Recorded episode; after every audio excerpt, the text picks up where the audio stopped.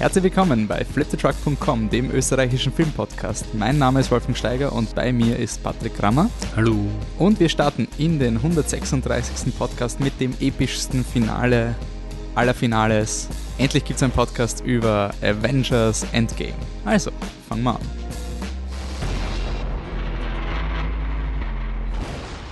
So, wir sind hier. Ähm, Zeitpunkt der Aufnahme ist ungefähr zwei Wochen nach Filmstart von Avengers Endgame. Soll man Avengers Endgame schauen? Gibt es irgendjemanden auf diesem Planeten, der diesen Film, sich für diesen Film interessiert, aber nicht weiß, ob er oder sie vielleicht ins Kino gehen soll?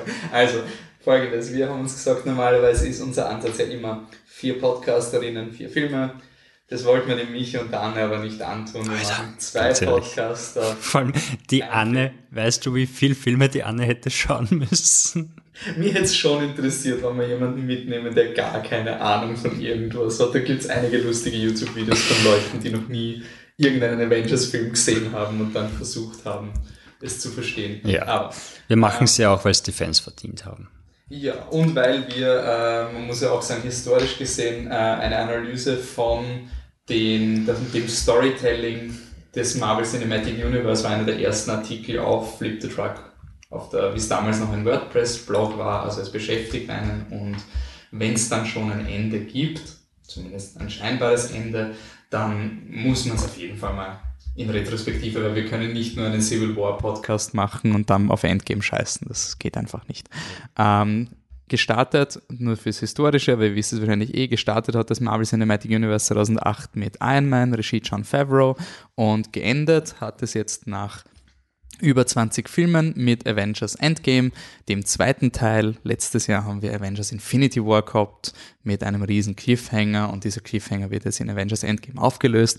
Es gab viele Emotionen, der Film hat Milliardenrekorde gebrochen, ähm, ist jetzt kurz davor, könnte sich ausgehen, dass er Avatar überholt ähm, als erfolgreichster Film des Jahres äh, ever. Fs, sonst irgendwas, Produktionsbudget 300 56 Millionen Dollar. Ähm, ich schätze mal, zwei Drittel davon sind die Gagen der Schauspieler gewesen.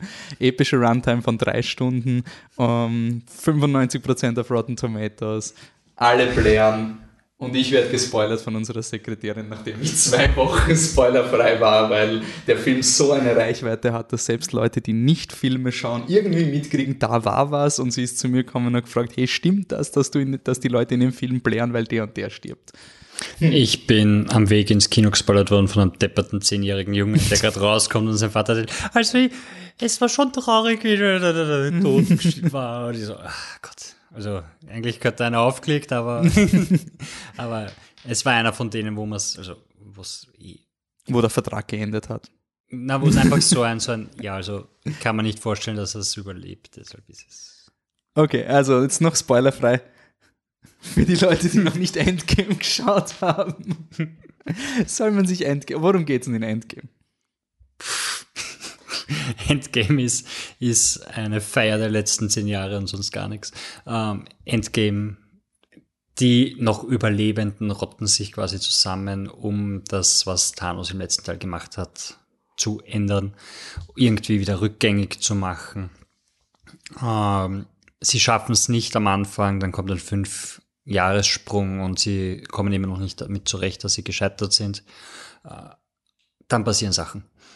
Also sie müssen es quasi irgendwie, obwohl ihr erster Plan scheitert, müssen, wollen sie verhindern, dass eben der Thanos die Hälfte des Universums auslöscht und dann gibt es halt. Mhm.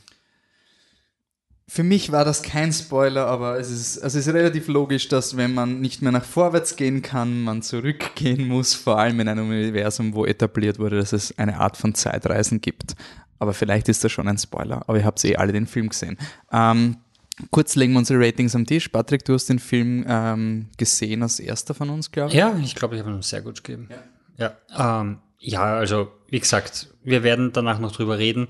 Ähm, ich sehe den Film nicht als eigenständigen Film, sondern als, als Party für die letzten elf Jahre. Also sie klopfen sich da selber auf die Schulter und, und äh, wie sie das machen, können wir dann im Spoilerbereich machen. Und von dem her auch wenn es klar war, wer wann wie, also wer ausscheiden wird, finde ich, dass sie es genauso wie bei Infinity War trotzdem ganz, ganz gut inszeniert hat. Also die Inszenierung von, von emotionalen Momenten hat meistens funktioniert. Mhm. Äh, ich finde, sie haben meinen Charakter total versaut. Also der hat sich wirklich mehr verdient. Oder zwei.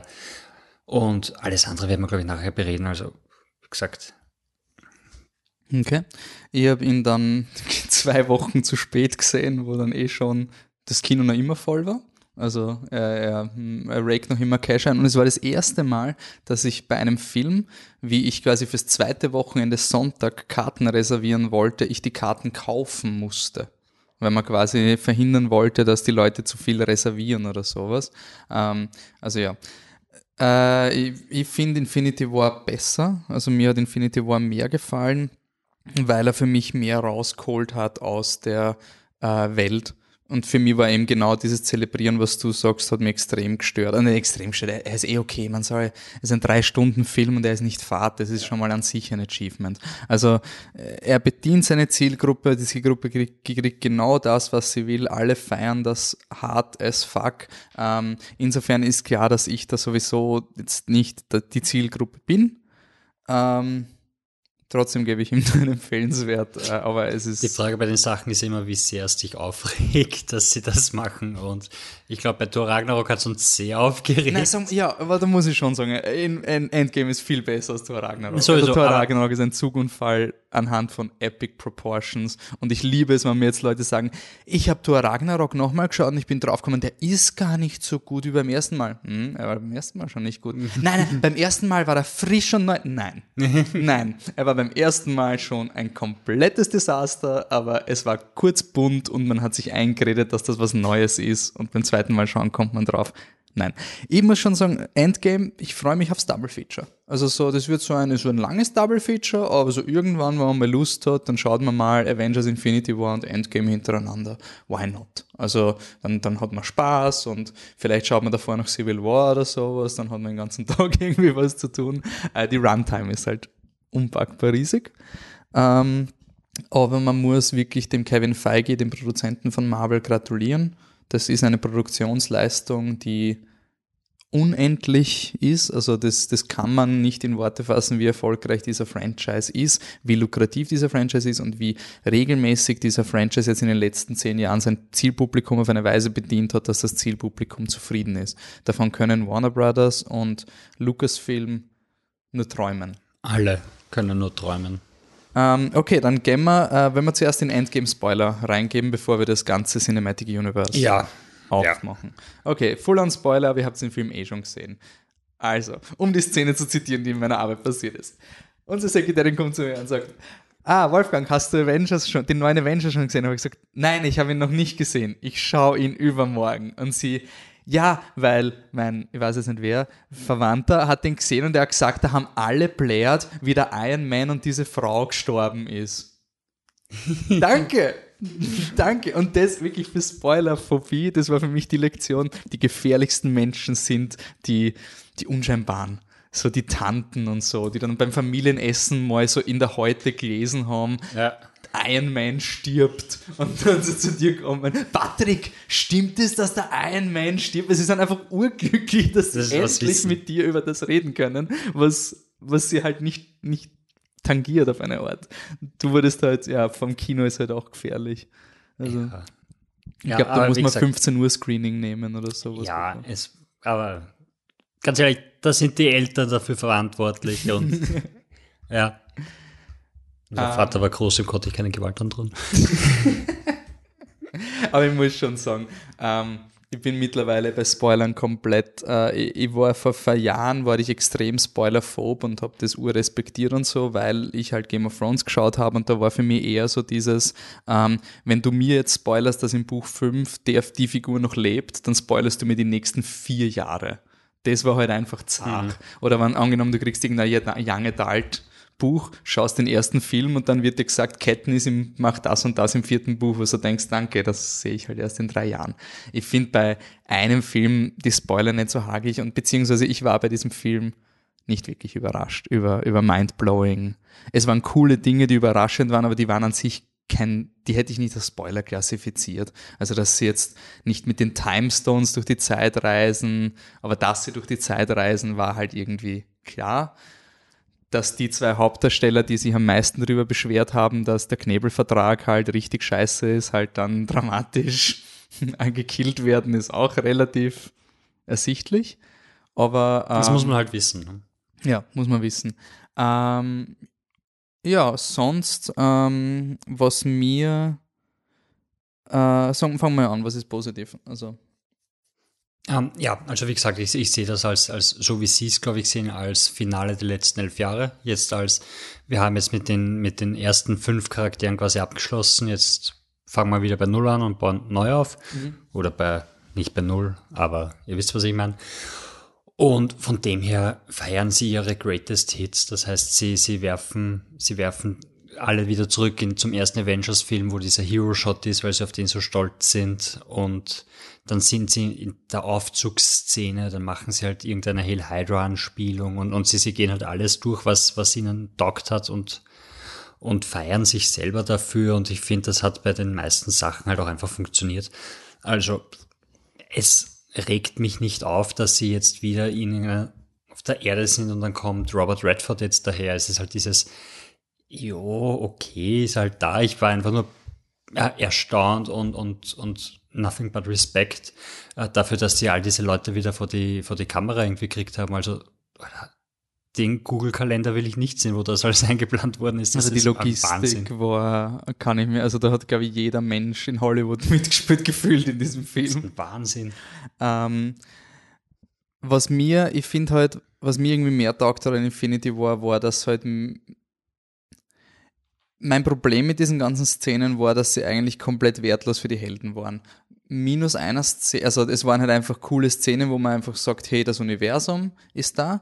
Ähm, was funktioniert hat, war halt dieses, hey, der Captain America geht zurück in die Vergangenheit und sieht die Peggy Carter kurz und so. Aber das, das funktioniert? Und wo ist er zurück? Aber nein, nein, das meine ich jetzt. Ich rede noch nicht vom Schluss. Ich rede so generell während dem Film. Was mir halt gefällt hat, war halt, dass die Helden in ihrer Heldenhaftigkeit was machen. Also es war halt einfach nur ein, wir müssen von A nach B und dann verlieren wir das und dann müssen wir es wieder finden. Aber es war jetzt nicht so ein, also ich hätte mir zum Beispiel wirklich gewünscht, dass so, wenn, wenn Captain America und Iron Man auf einen letzten, also wenn sie sagen, wir beide müssen da jetzt nochmal ins vierte Dream Level rein, ähm, dass sie halt wirklich gemeinsam was machen müssen, dass sie jetzt endlich ihren Civil War-Konflikt irgendwie erledigen, weil der Film spielt es am Anfang an mit, hey, Civil War war urschlimm und der Tony ist voll vernarbt und, und er vertraut Captain America nicht. Und dann halt, es sind wieder Konsequenzen ohne Folgen. Also es sind halt so ein, boah, Civil War hat uns gespalten. So, und jetzt sind wir wieder im Team und wir sind alle auf Linie. Und das hat mir halt einfach in den Quests gefehlt und das war für mich bei Infinity War besser, weil da war halt immer bei den Steinen, bei jedem Level, wo sie gegen Thanos gekämpft haben, haben sie halt auch emotional irgendwie, haben sie irgendwas da müssen oder sowas. Also der Star-Lord zum Beispiel ist mit der Gamora, wo er sie umbringen muss oder nicht. Und es war ein bisschen plump, aber es war zumindest etwas, wo die Helden was da müssen. Es war bei, bei Infinity War, war es irgendwie der Gag, dass in den Szenen quasi Thanos porträtieren mussten. Und da haben sie halt immer Thanos porträtiert mit jedem Helden, den er gegenüber tritt, gibt er die Chance mit, du musst jemanden opfern. Mhm. Alive for alive mhm. quasi. Und jeder scheitert. Ja. Und deshalb kann er es machen, deshalb ist er der Böse, weil er scheitert nicht, ja. weil er wird snappen und 50 Prozent töten. Bei dem Film hast du das nicht mehr, weil Thanos kommt im Endeffekt nicht vor. Und ich gebe dir voll recht mit allem, was du gesagt hast. Ich finde nur, wir haben Captain America jetzt ist das der siebte oder der achte Film mit ihm und er hat eine Charakterwandlung von 0% vollzogen, also bin ich nicht sauer, dass er auch in dem Film keine nichts eh, aber macht. deswegen würde ich es das ist halt, erloben. Also, nein, eh, aber es ist halt nur so ein Sagen wir so, ich bin ein großer Captain America-Fan. Also ich finde den Civil War, habe ihn sehr cool gefunden. Und eh, aber sein Charakter ist seit dem ersten Film der gleiche. Es, es ja. Kein, also ich glaube, es gibt im ganzen Film gibt es wahrscheinlich zwei Charaktere, die, die irgendwie eine emotionale Weiterentwicklung gemacht haben. Das eine ist Iron Man und das andere vielleicht drei. Das zweite ist unter Umständen Black Widow, wenn man ihr zugestehen, dass sie ein echter Charakter ist, wo mhm. ich mir nicht sicher bin. Das dritte ist Thor, weil sie ihn halt einfach rebootet haben im dritten Film. Ähm, und von so, dem her. Captain America ist ein bisschen der Superman. Also er ist quasi, er muss immer in, in die Integrität wahren, aber er kann seine, also ich glaube, Captain Americas Wandlungen sind immer, dass er Institution wechselt. Also dass er quasi, er war in, in im ersten Avengers-Film und in der First Avenger war halt dieser Pro-Regierungstyp und die größte Wandlung war dann quasi Winter Soldier, wo er den Institutionen abgeschworen hat und das war dann quasi dieses, jetzt ist er gegen den Tony Stark, was halt für den Tony Stark eigentlich auch die große Wandlung war, dass er Pro-Industry, also quasi eigentlich ja, der Tony Stark hat die größte Wandlung. Aber ich finde, er hat als Charakter sich nicht gewandelt, aber trotzdem wurde er getestet. Das, das finde ich schon okay. Und ich, ich würde jetzt nicht, dass der Captain America sich wandelt, aber dass die, die Freundschaft zwischen Tony und Cap halt, dass das halt was bringt. Das war für mich ein bisschen schade. Also ich finde halt, ich wollte halt schon, dass Cap und Tony so urmelodramatisch am Schlachtfeld sind und dann schauen, dann was, der kommt der Handshake und dann stehen sie beide auf und dann kämpfen sie gegen Thanos. Irgendwie so dieses. Aber er hat ihm das ah. Schild gegeben. Hm? Er hat ihm das Schild gegeben. Ey, aber das war so un, also genau das. Du willst genau den Jolnir-Moment, aber mit er, Tony. er muss, ja genau, dieser scheiß Hammer, es interessiert mich noch nicht, ob der Captain America den Hammer, jetzt haben wir eh schon gewusst, dass er den Hammer heben kann. Es war trotzdem eine geile Szene. Es war eine also geile Szene, aber es war trotzdem so irgendwie, das wäre ah, das muss Captain und Tony sein. Also das muss einfach so Rücken an Rücken und jetzt sind sie wieder Besties und jetzt können wir uns freuen, dass sie so urcool und geil sind. Der ganze Film will eh, dass alle Ich weiß nicht, ich finde nicht, dass sie jemals Besties waren. Sie haben in Avengers 1 gestritten, in Avengers 2 haben sie gestritten, e, also sie aber waren nie Freunde. Von das meine ich, aber das wäre das Schöne dann für ein Finale, dass du diese Figuren, die du durch Civil War, wo du einen Keil durchtreibst, dass du es dann wieder zusammenbringst man muss halt wirklich vorher schicken, ich bin halt wirklich jemand, der Civil War wirklich mag und insofern das, was du schon immer gesagt hast, dass Civil War keine Konsequenzen hat, ähm, ist halt für mich immer so gewesen, es hat nur keine Konsequenzen, wenn sie nichts draus machen und sie haben halt nichts draus gemacht. Also Civil War sagt nach diesem Film komplett ab und ist richtig wertlos. Ich finde aber, dass das Endgame sich viel, viel mehr auf Ultron bezieht als auf Civil ja. War. Deshalb, mhm. also, also Ultron ist, ist und da, ich finde das auch interessant, wenn wir dann später über MC und so weiter reden, weil Ultron war 2012. Mm, na, der war, unseren Podcast hat schon gegeben. 2014? Ja, 14, vor Star Wars war der. Okay, nein, 2012. 2015 muss gewesen sein. war der erste und 2012 der erste war der erste. 2012, dann, ja. ja. Ähm, weil dann weißt du, okay, jetzt haben wir anscheinend sechs Jahre zumindest diese Elemente schon drinnen gehabt. Das heißt, sie haben wirklich schon teilweise geplant, was mhm. passieren wird. Was ich interessant finde, dass es dann auch so funktioniert, dass sie quasi so fünf große Punkte haben, die sie durchziehen werden und den Rest füllen sie auf mhm. while they go along. War ja wahrscheinlich auch der Grund, warum Ultron so overstuffed war. Also Ultron ist einer der, der Filme, wo eigentlich die meisten Infos drinnen sind. Du hast, ja, du hast ein Setup für Black Panther drin, du hast ähm, dieses ganze Vibranium drin, du hast den Suit of Armor Around the World, was dann die Thematik wird in Civil War und du hast die ganzen Stones drinnen. Also, mhm. Und die waren, also die waren wirklich reingequetscht, das haben sie dann auch nochmal wiederholen müssen in Infinity War, um nochmal zu erklären, was es ist. Um, ähm, aber ja, also ich glaube wirklich, dass, dass die, die Avengers-Filme in Effekt sind, die da wirklich durchgeplant waren und alles dazwischen. Mhm. Ich glaube auch bis heute, aber das geht jetzt vielleicht schon zu sehr in die Richtung, ähm, äh, das Universum selber. Ich glaube noch immer, dass Captain America Civil War einfach nur entstanden ist, weil sie gegen, da war so ein Chicken Fight zwischen. Weil sie die Serie picken wollten. Nein, nein, nein, nein, das, die Serie wurde ja schon zerstört durch ähm, die Serie selbst. Durch, durch, die Serie selbst und durch Captain America Winter Soldier. Aber es hat halt einfach so einen Moment gegeben, wo ähm, Warner Brothers aus irgendeinem Grund mit ihrem Batman wie Superman Film den gleichen Release-Tag gemacht hat wie Captain America. Und okay, gut, dann muss Marvel halt, es war eigentlich Captain America 3 und dann plötzlich wird Iron Man gecastet und Warner Brothers macht den Rückzieher. Hm. Komisch. Also, ich, ich glaube noch immer, dass Civil War jetzt vielleicht nicht in diesem Masterplan drinnen war, sondern dass sie gesagt haben, okay, wie können wir das irgendwie zusammenfitten. Ähm, ich finde in dem Film, was dem Film halt irgendwie mangelt, ist halt der Bösewicht. Du hast zwei von drei Stunden keinen Antagonisten. Und du hast die erste Stunde passt es noch, weil es eigentlich nur Stimmung ist und da, mhm. ist okay. Aber sobald die Quest beginnt, ist halt eher so, ja, wenn du ein Computerspiel spielst, so, okay, wir müssen jetzt die Mini-Hydra-Quest machen, okay, der blaue Würfel ist jetzt weg, wir müssen woanders hin. Aber es ist eben das meine mit emotional, du hast nie dieses, wir müssen es dem Bösewicht auswischen. Also die Helden wissen nicht, dass es einen Bösewicht gibt, bis zu dem Moment, wo das finale Battle passiert. Dann revealt sich eigentlich Thanos. Ja. Und findest du, ist Was hältst du von dieser Idee, dass es ein, ander, ein, ein, ein, jüngerer Thanos ist, quasi? Ich finde es lustig, weil er irgendwie sogar mächtiger war als, also ohne Steine, als mit, mit dem Gauntlet. Also, der ist ja durchradiert, das war ein Wahnsinn. Ähm, ich habe damit kein Problem. Ich finde es irgendwie dann in sich auch wieder konsequent, dass sie, wenn auch contrived mit dieser äh, Nebula-Geschichte, ähm, dass, dass der dann quasi darauf auf den Zug aufhupft und dann quasi nur an die Steine rankommen kann, weil sie es machen. Also das, das fand, fand ich voll okay. Und ich finde es, also wie gesagt, mich hat wirklich überrascht, wie, wie Thanos am Anfang gleich mal pff, so, ja. so, innerhalb von zwei Minuten, hi, was ist passiert? Nix, gut, Kopf ab. Das weg. war auch die, finde ich, die große Stärke vom Anfang, dass sie wirklich das gemacht haben und was ich an einer Art zugute halten muss, sind dies, diese fünf Jahre Sprung, ähm, dass der auch eingehalten wird. Das ist nicht so ein, okay, weil ich war am Anfang so ein, hey, urgeil, sie ändern jetzt gerade was an der Welt und dann war ich so melancholisch und mir gedacht, ja, sie ändern jetzt was in der Welt, weil sie am Ende vom Film dann einfach die Timeline resetten werden. Das war für mich so ein, und jetzt war es so ein, hey, cool, sie haben was geändert und jetzt kannst immer in Reboot-mäßig mhm. was machen. Und, und sie haben es ja auch, auch gar nicht resettet, das finde ich auch ganz, ganz nett. Also sie haben ja auch, auch Konsequenzen gelassen. Also mhm. die Leute, die, die zurückkommen, denen fehlen jetzt fünf Jahre.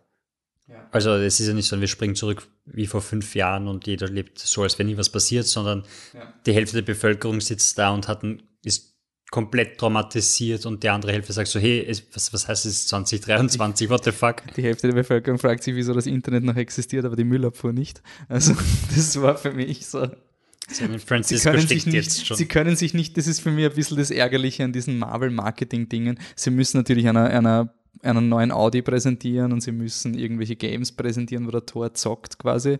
Aber gleichzeitig wollen sie diese Postapokalypse machen, wo die Autos kaputt sind und, und die, die Müllabfuhr nicht mehr funktioniert und so. Ja, aber ich verstehe, was du meinst, aber andererseits, wenn jetzt die Hälfte weg ist, ich glaube nicht, dass alles zusammenbrechen eh wird. aber und, die Müllabfuhr sollte nicht eh, zusammenbrechen. Aber ich, ich kann mir wirklich vorstellen, dass da Leute stehen und sagen, okay, was würde passieren, wenn die Hälfte der Person lebt? Sie würden wahrscheinlich zusammenziehen, weil so viele Menschen leben. Das heißt, es gibt halt Bezirke, wo niemand mehr lebt. Das heißt, die lassen man halt verkommen, weil who gives a fuck? Ja. Ja, ich meine, wenn du dir anschaust, was, was in Detroit passiert, also wirklich, bei mir ist das so ein. Ja, was San Francisco. Ja, aber du, Detroit, Detroit war die größte Stadt Amerikas und die wichtigste Industriestadt und dort, dort ist ein Zoo.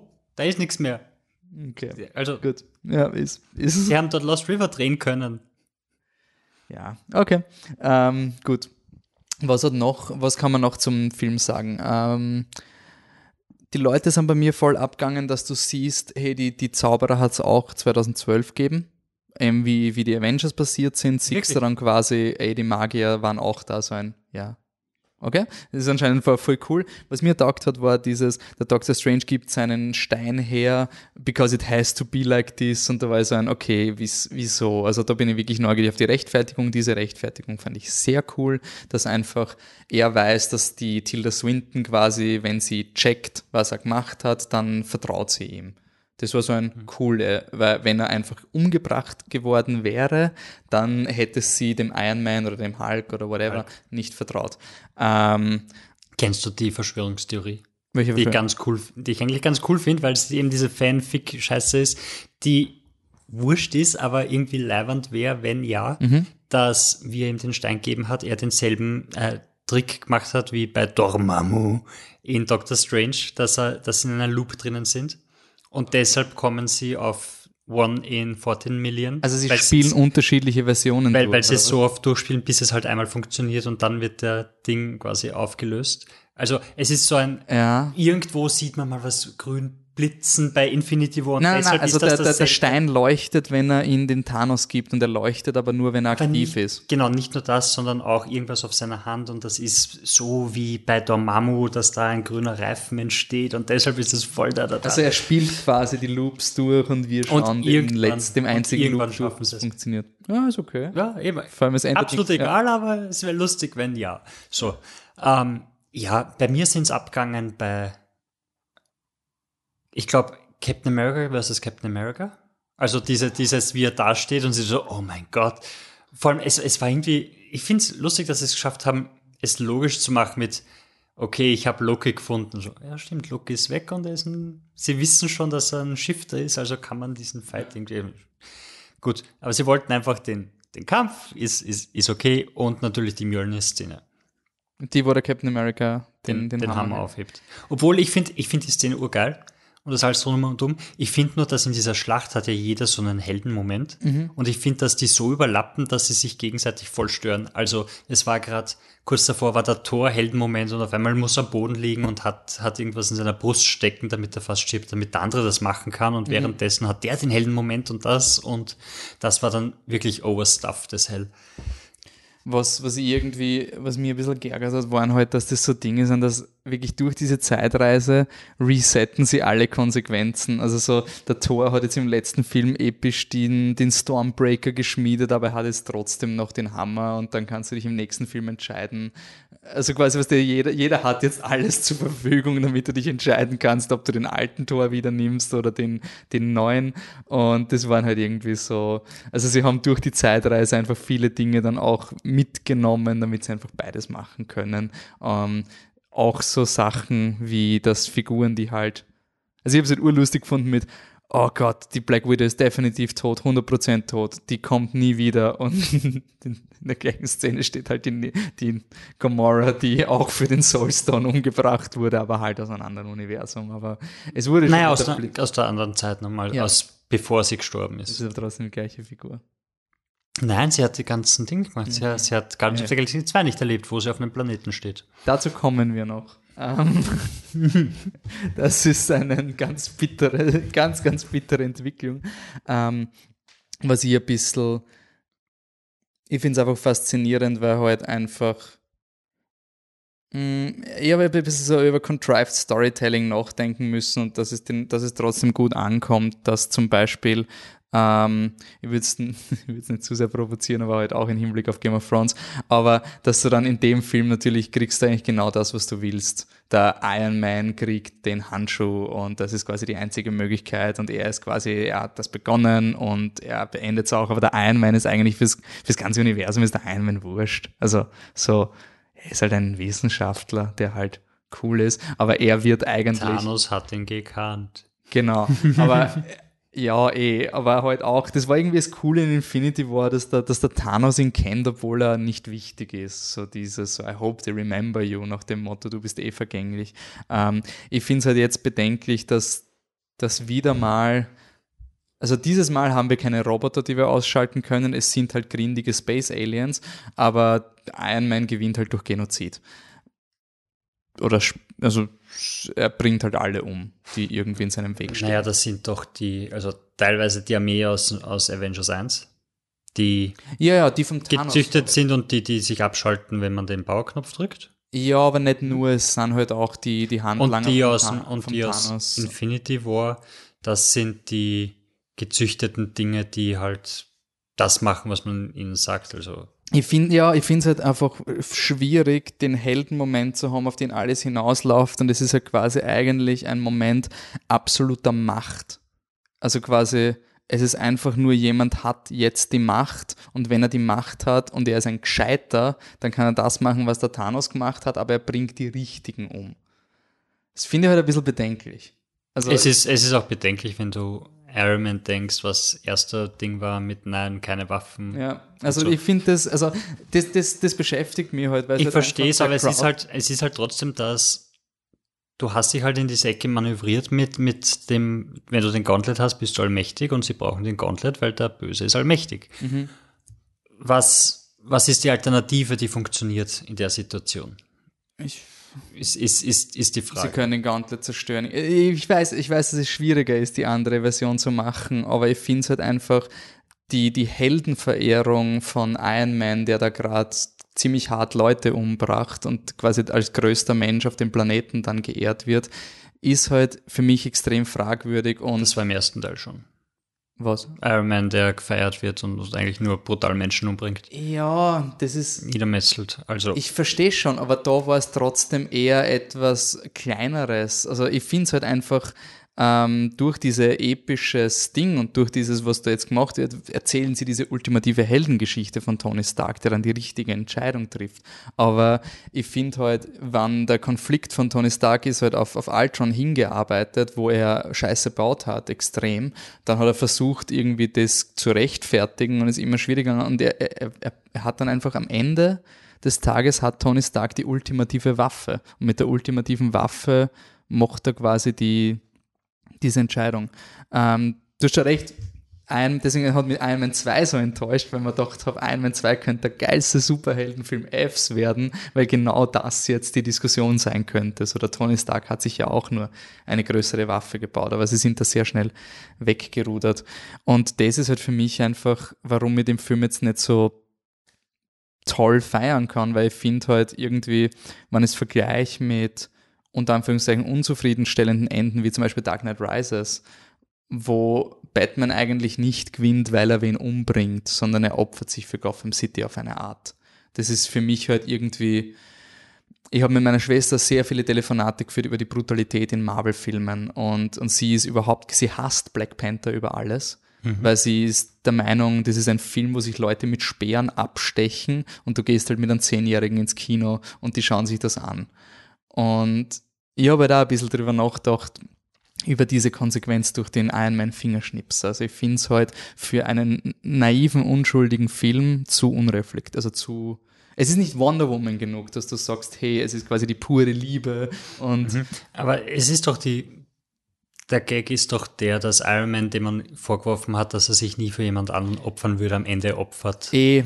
aber, also, ich meine, es, es ist genug. Aber, er aber es ist halt dieser militärische Tod. Es, es ist der Soldatentod das, was der Captain America in, Captain, in, in Avengers 1 vorwirft, du bist nicht der Typ, der sich auf die Bombe wirft, während der andere den, das Kabel durchschneidet. Ja.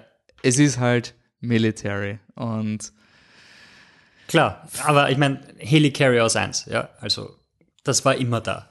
Eh, das, ist, das ist halt nur mein das moralisches ist, das Problem, ist. dass ich jetzt da nicht, nicht Avengers abfeiern kann, als wäre das ja, das geilste Fs. Weil wir feiern sie ja eh nicht ab. Also wir sagen halt, das ist ein, also die Welt sowieso, aber die feiert auch American Sniper und nominiert ihn für einen Oscar. Also. Ja.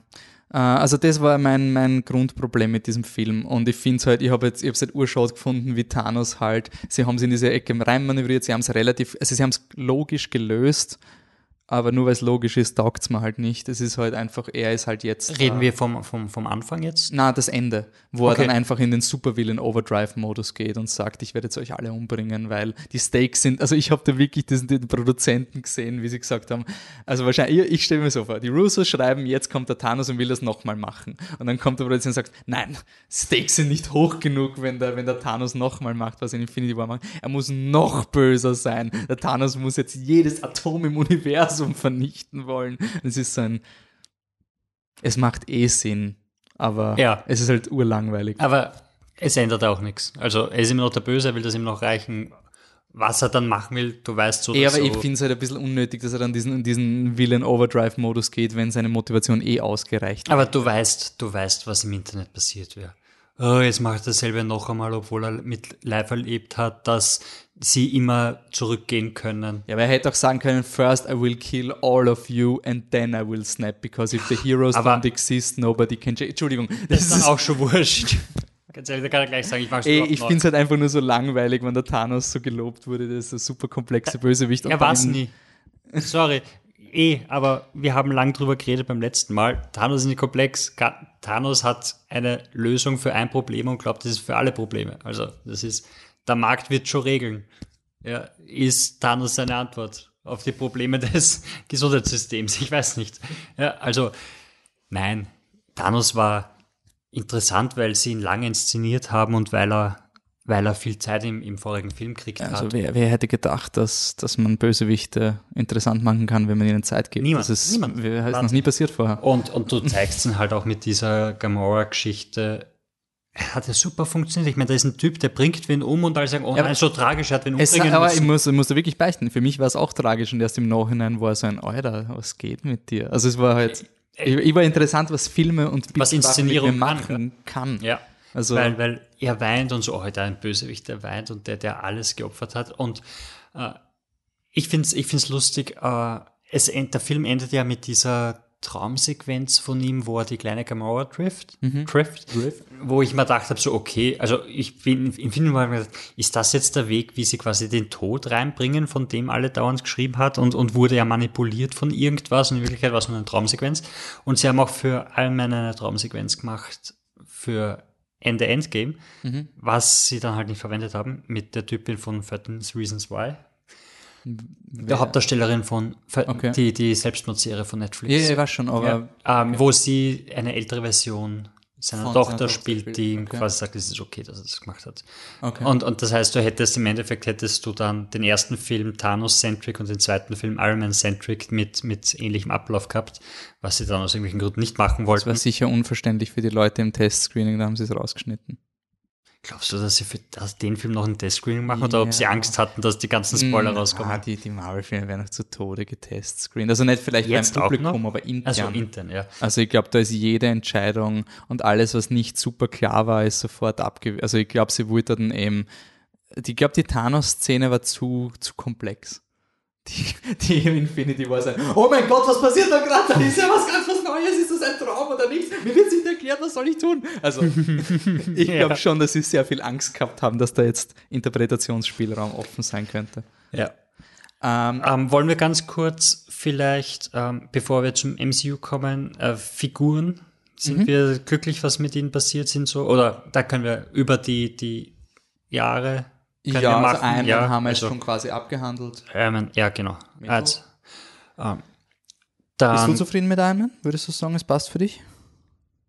Ja, also, also eigentlich schon. Also Inszenierung war, war top, also war emotional. Es war nicht die Spider-Man-Inszenierung, aber es war trotzdem stark mit, mhm. oh Gott, er liegt da und er kriegt keinen schönen Tod. Also die Hälfte von ihm ist, ich schätze, radioaktiv verstrahlt, I would say, dass das das ist mit Gammastrahlung, bla bla bla bla.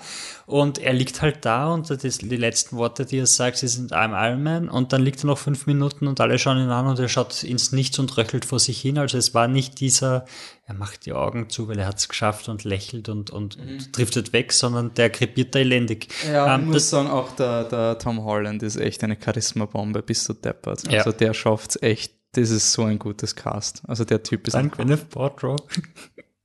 Boah, fuck, Gwyneth Paltrow, wirklich, was soll, also wir haben uns ja schon aufgeregt bei Facebook, wo du den Trailer postet hast mit warum muss jetzt getan werden, als wäre Pepper Potts wichtig und die Leute waren so, hey, ihr kritisch und äh, das ist nur wichtig, weil es voll emotional ist und dann merkst du einfach, bis der Depper die Gwyneth Paltrow hat eineinhalb Tage wahrscheinlich gedreht oder so. Und ich glaube, das kleine Kind und sagt, Mami hat mir gesagt, sie will nicht in dieser Szene mitspielen, deswegen umarme ich dich. Es war wirklich so. Uh, ja, und ja, auf jeden Fall, ah, ich finde, es hat, es hat ganz gut funktioniert. Natürlich wenn das deine Bedenken sind mit Military und so weiter, ist klar, dass das nicht so funktionieren kann verstehe ich. Ähm, Captain America! Der war mir immer schon wurscht, ist mir jetzt auch wurscht. Ich find's, ich find's nett. Ich find's sehr schön. Also ich find's, ich, find's komisch, warum er im Falcon ins Schild gibt. Weil der Bucky ein Mörder ist und du kannst kein Mörder und außerdem willst voll progressiv sein und jetzt einen Black eben, Captain eben. America haben. Das, das, das voll progressiv kommt dann noch als Punkt. Ja, weil das, das ist auch in einer anderen Szene. Das ja. ist halt wirklich so ein, also Bucky ist sein Best Friend und es gibt einen ganzen Film, wo er Bucky, Bucky ist so scheiß wertlos. Ja, wo er alle verteidigt, also wo er, wo er mit jedem quasi in den Krieg zieht für Bucky und so weiter und dann am Ende, hallo Bucky, hey du. so. Also Bucky wurde, ich weiß nicht, geghostet oder gegeißleitet äh, bis zum geht nicht mehr. Ähm, Bucky ich, ist so wertlos, ist ja. unglaublich. Ich find's. White Wolf! White Wolf! Das Internet ist auszuckt, wie die After-Credit-Szene mit White Wolf kommen ist und dann ja. passiert nichts. Ja, äh, ich finde es interessant, dass, äh, dass sie die Love Interest aus dem, aus dem ersten Film wirklich durchzogen haben, weil der erste Film ist zum Scheißen und mhm. die Love Interest ist vielleicht, vielleicht eh. Muss man aber sagen, eh die gleichen Autoren. Macht halt irgendwie Sinn. Ja, stimmt, aber trotzdem, sie sind ja durch alle Filme durchgegangen eigentlich. Also die, die, sie als, als Figur sind ja wirklich durch bis zum, zum Ende. Ja. Also in jedem Film, wo er auftaucht, gab es eben diese Pe mhm. Peggy-Szene, wo er irgendwie darüber nachdenkt, was alles verloren hat. Ja. Ähm, dass das Ding irgendwie in der, mit den Regeln, die sie aufsetzen, keinen Sinn macht, ist mir es, ziemlich wurscht. Es gibt sich irgendwo ein Flowchart, was mir erklärt, aber es ist mir egal. Absolut. um, ähm, so es gibt viele, die sich dann aufregen, weil dann die, die Captain Carter Serie irgendwie, weiß nicht. Meinst du die, die keiner geschaut hat? Ich meine, die, die so großartig ist, weil sie hat. Aber es ist eine Frau. Ist. Und, und meine ich jetzt ironisch, weil ich finde das normalerweise schon cool, aber das war wirklich so progressive ein, oh Gott, ist und, und alles, was sie in der Serie gemacht hat, ist so toll und passiert jetzt nicht. Und ach, ist mir alles wurscht, weil ich habe die Serie nicht geschaut und, und die Charaktere sind mir egal, aber es war einfach schön inszeniert. Und der Typ hat jetzt endlich das Leben gekriegt, von dem er immer träumt hat mit der Frau. Und das ist einfach ein Happy End für einen Charakter und ja, vor allem es ist ein, was ist so schön, für, ich bin halt ein Fan von Captain America, ähm, von seiner Naivität, ähm, ich finde halt, dass der Captain America war halt irgendwie so ein, es hat, ich glaube, in, ich glaube, in Ultron hat er quasi so ein Ende gekriegt, wo er gesagt hat, ja, es, es ist halt seine Familie ist quasi das Militär. Also weil er damit abgeschlossen hat, dass er nicht mehr zurück kann zu Peggy. Und es war halt dieser letzte Tanz, den er nie gehabt hat. Und die Avengers damit enden zu lassen, dass er endlich diesen, also wenn man jetzt sagst, du machst Captain America 1 als chronologisch ersten Film, den du schaust, und du endest die Serie mit dem Tanz, den er am Ende vom ersten Film nicht bekommt, ist schön. Das hat er verdient. Soll. Also ich finde, deswegen regt mir der, der, der Iron Man America-Ende so auf, weil du hast ja eh das America-Ende. So, jetzt ist er jetzt quasi eh, das ist Captain America quasi in einem schönen Suburb mit einer Frau zur Musik tanzt, das War Hero, der sich jetzt in Ruhestand gehen kann, der, da kannst schon, das kann schon pathetisch sein. Also ich habe den letzten Shot sehr schön gefunden. Das war für mich ein, ein schönes Ende für eine Figur. Ähm, Tor? Um, furchtbar. Also ich bin ein großer Fan von Thor, der hat, also das, mein Problem mit Infinity War ist, ist ja, dass es so zerstückelt ist. Also ich finde, Infinity War hat keine rote Linie durch, sondern dann ist Szene, dort eine Szene, dann eine Szene, was mhm. der Film äh, besser macht, finde ich. Wirklich? Ich, ich finde, dass, dass er da nicht so zerstückelt wirkt, sondern wirklich so, es geht ineinander über und dazwischen ist der Fünf-Jahressprung. Okay. Ähm, also ich finde wirklich, dass das alles Hand und Fuß gehabt hat bei dem, bei dem anderen ist es irgendwie sehr extrem für mich herumkupft.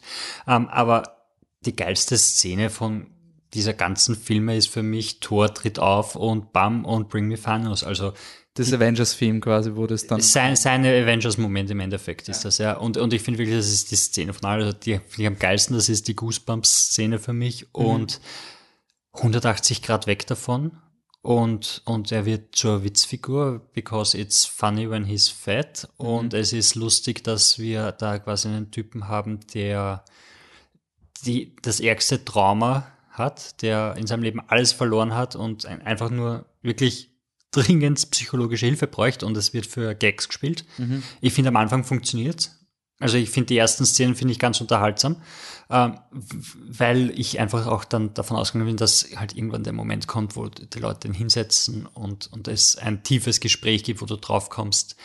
Es ist ihm nicht einfach alles egal, sondern er ist unglaublich traumatisiert von dem Ganzen. Das ist nie passiert. Sie, jeder Avenger weiß, dass er quasi äh, traumatisiert ist und das ist ihm wurscht. Da gibt es die Szene, wo der Tony sagt, du bist nicht in der Verfassung, diesen Handschuh zu tragen. Und das ist quasi, okay, der mhm. ist das hinüber und es, es passt irgendwie, ich weiß nicht, es passt einfach nicht zusammen mit dem Charakter, den sie davor entwickelt und neu eingeführt haben. Also er ist in dem Film ist er dümmer als in Thor Ragnarok. Mhm. Ja, ich finde halt einfach, sie haben halt vom, vom unberechtigten Erfolg von Thor Ragnarok die furchtbarsten Schlüsse gezogen und haben das noch in den Overdrive geworfen und machen jetzt den lustigen Dufus. Weil es ist irgendwie, Thor war immer das Problem, dass er zu ernst ist. Und das war eh von der Adaption, der erste Film mit Regisseur Kenneth Branagh, ähm, der war halt noch so dieser, dieser epische, lyrische Tor. Dann haben sie es in Avengers 1 verarscht, dann haben sie im, im Tor 2 versucht, so mit, mit Alan Taylor als Regisseur so Game of Thrones mäßig einzufangen, hat gar nicht funktioniert. Ähm, es war aber nicht in meinen Augen die Schuld, dass der Film zu ernsthaft war. Also das würde ich den. Katastrophales Drehbuch. Dann haben sie halt einfach gesagt, ja, wir scheißen drauf und machen uns nur lustig über Thor, weil das wollen die Leute. Und ich finde es halt einfach schade, weil Thor hat den für mich dramaturgisch spannendsten Moment mit seiner Mutter. Diesen, ja. wir müssen einsehen, dass es Konsequenzen gibt. Der ist eigentlich für den Film total wichtig, dass wirklich some people are gone. Und dass die Mutter, ich habe das total schein gefunden. Ich habe das millionenmal schöner gefunden als die Szene mit, mit Tony Stark und seinem Vater, wo du sagst, Papa, du warst so super, weil du ein Alkoholiker warst, eigene Baustelle. Aber ähm, die Mutter, die dann einfach sagt, hey, es ist okay, red mit mir, ich weiß, du bist nicht mein Tor, aber ich bin immer deine Mutter und wir kriegen jetzt, ich finde es halt, das ist das Schöne an Comics, das funktioniert bei Superman-Geschichten noch immer urgut, du kannst es so überdramatisieren mit diesen Paralleluniversen, so Figuren kriegen jetzt die Möglichkeit, die sie vielleicht nie mhm. hatten und das hat es für mich urschein gemacht, aber gleichzeitig ist halt mit diesem Dufus-Tor in der Szene. Und ich verstehe es halt einfach nicht, weil sie haben in Infinity War haben sie nicht so inszeniert. Ja. Also, also sie haben halt wirklich von A auf B gesagt, und jetzt macht das genaue Gegenteil mhm. von dem, was du das letzte Mal gemacht hast. Und man kann es hinargumentieren, wenn man will, aber ich finde es halt nicht dem Charakter entsprechend oder weißt du, Dafür interessiert es dann mich wieder nicht genug, aber ich finde einfach, dass sie, dass sie da den Charakter ein bisschen verraten haben. Für, ja, aber ich finde gerade das kann man schon sagen, wenn man da jetzt wirklich sagt, zehn Jahre und Universe und dann sind wir den Charakteren nicht treu, dann ist es für mich schon ein bisschen eine Red Flag. Also dann ist es schon für mich so ein, also was ich mir die ganze Zeit frage bei dem MCU, ähm, es geht um die zusammenhängende Geschichte, aber wenn man dann sagt, ja, aber es gibt halt keine dramaturgischen Payoffs für die Figuren und die Figuren werden alle drei Jahre neu geschrieben, dann frage ich mich, wozu. Also, das ist das gleiche wie ein Reboot. Das ist so, als hätten wir jetzt einen neuen Tor, der quasi, hey, vor drei Jahren gab es einen Tor-Franchise, der war uncool, jetzt gibt es den neuen Tor und der kommt in dem Marvel, in dem neuen Marvel-Film vor. Also, es ist für mich nicht die gleiche Figur, die wir in Tor 1 sehen. Und das ist vielleicht das Schlaue am Marvel Cinematic Universe? Nein, weil bei jedem anderen Charakter ist genau eins zu eins die gleiche Figur. Ja, weil sie funktioniert haben. Ähm, gut, ist halt so. Hawkeye und Black Widow gehen wir zusammen, weil der Film sowieso nicht gewusst hat, was sie ohne einander machen sollen. Uh, Hawk, also die erste Szene ist ja Hawkeye, die war wirklich gut, finde ich. Also die, die war, war das, glaubst du, die Aftercredit-Szene für den ersten Film oder sowas? Also, oder hätten wir das, hätten sie das noch irgendwie? Nein, ich glaube, sie haben schon den, den Captain Marvel mhm. äh, Button gehabt.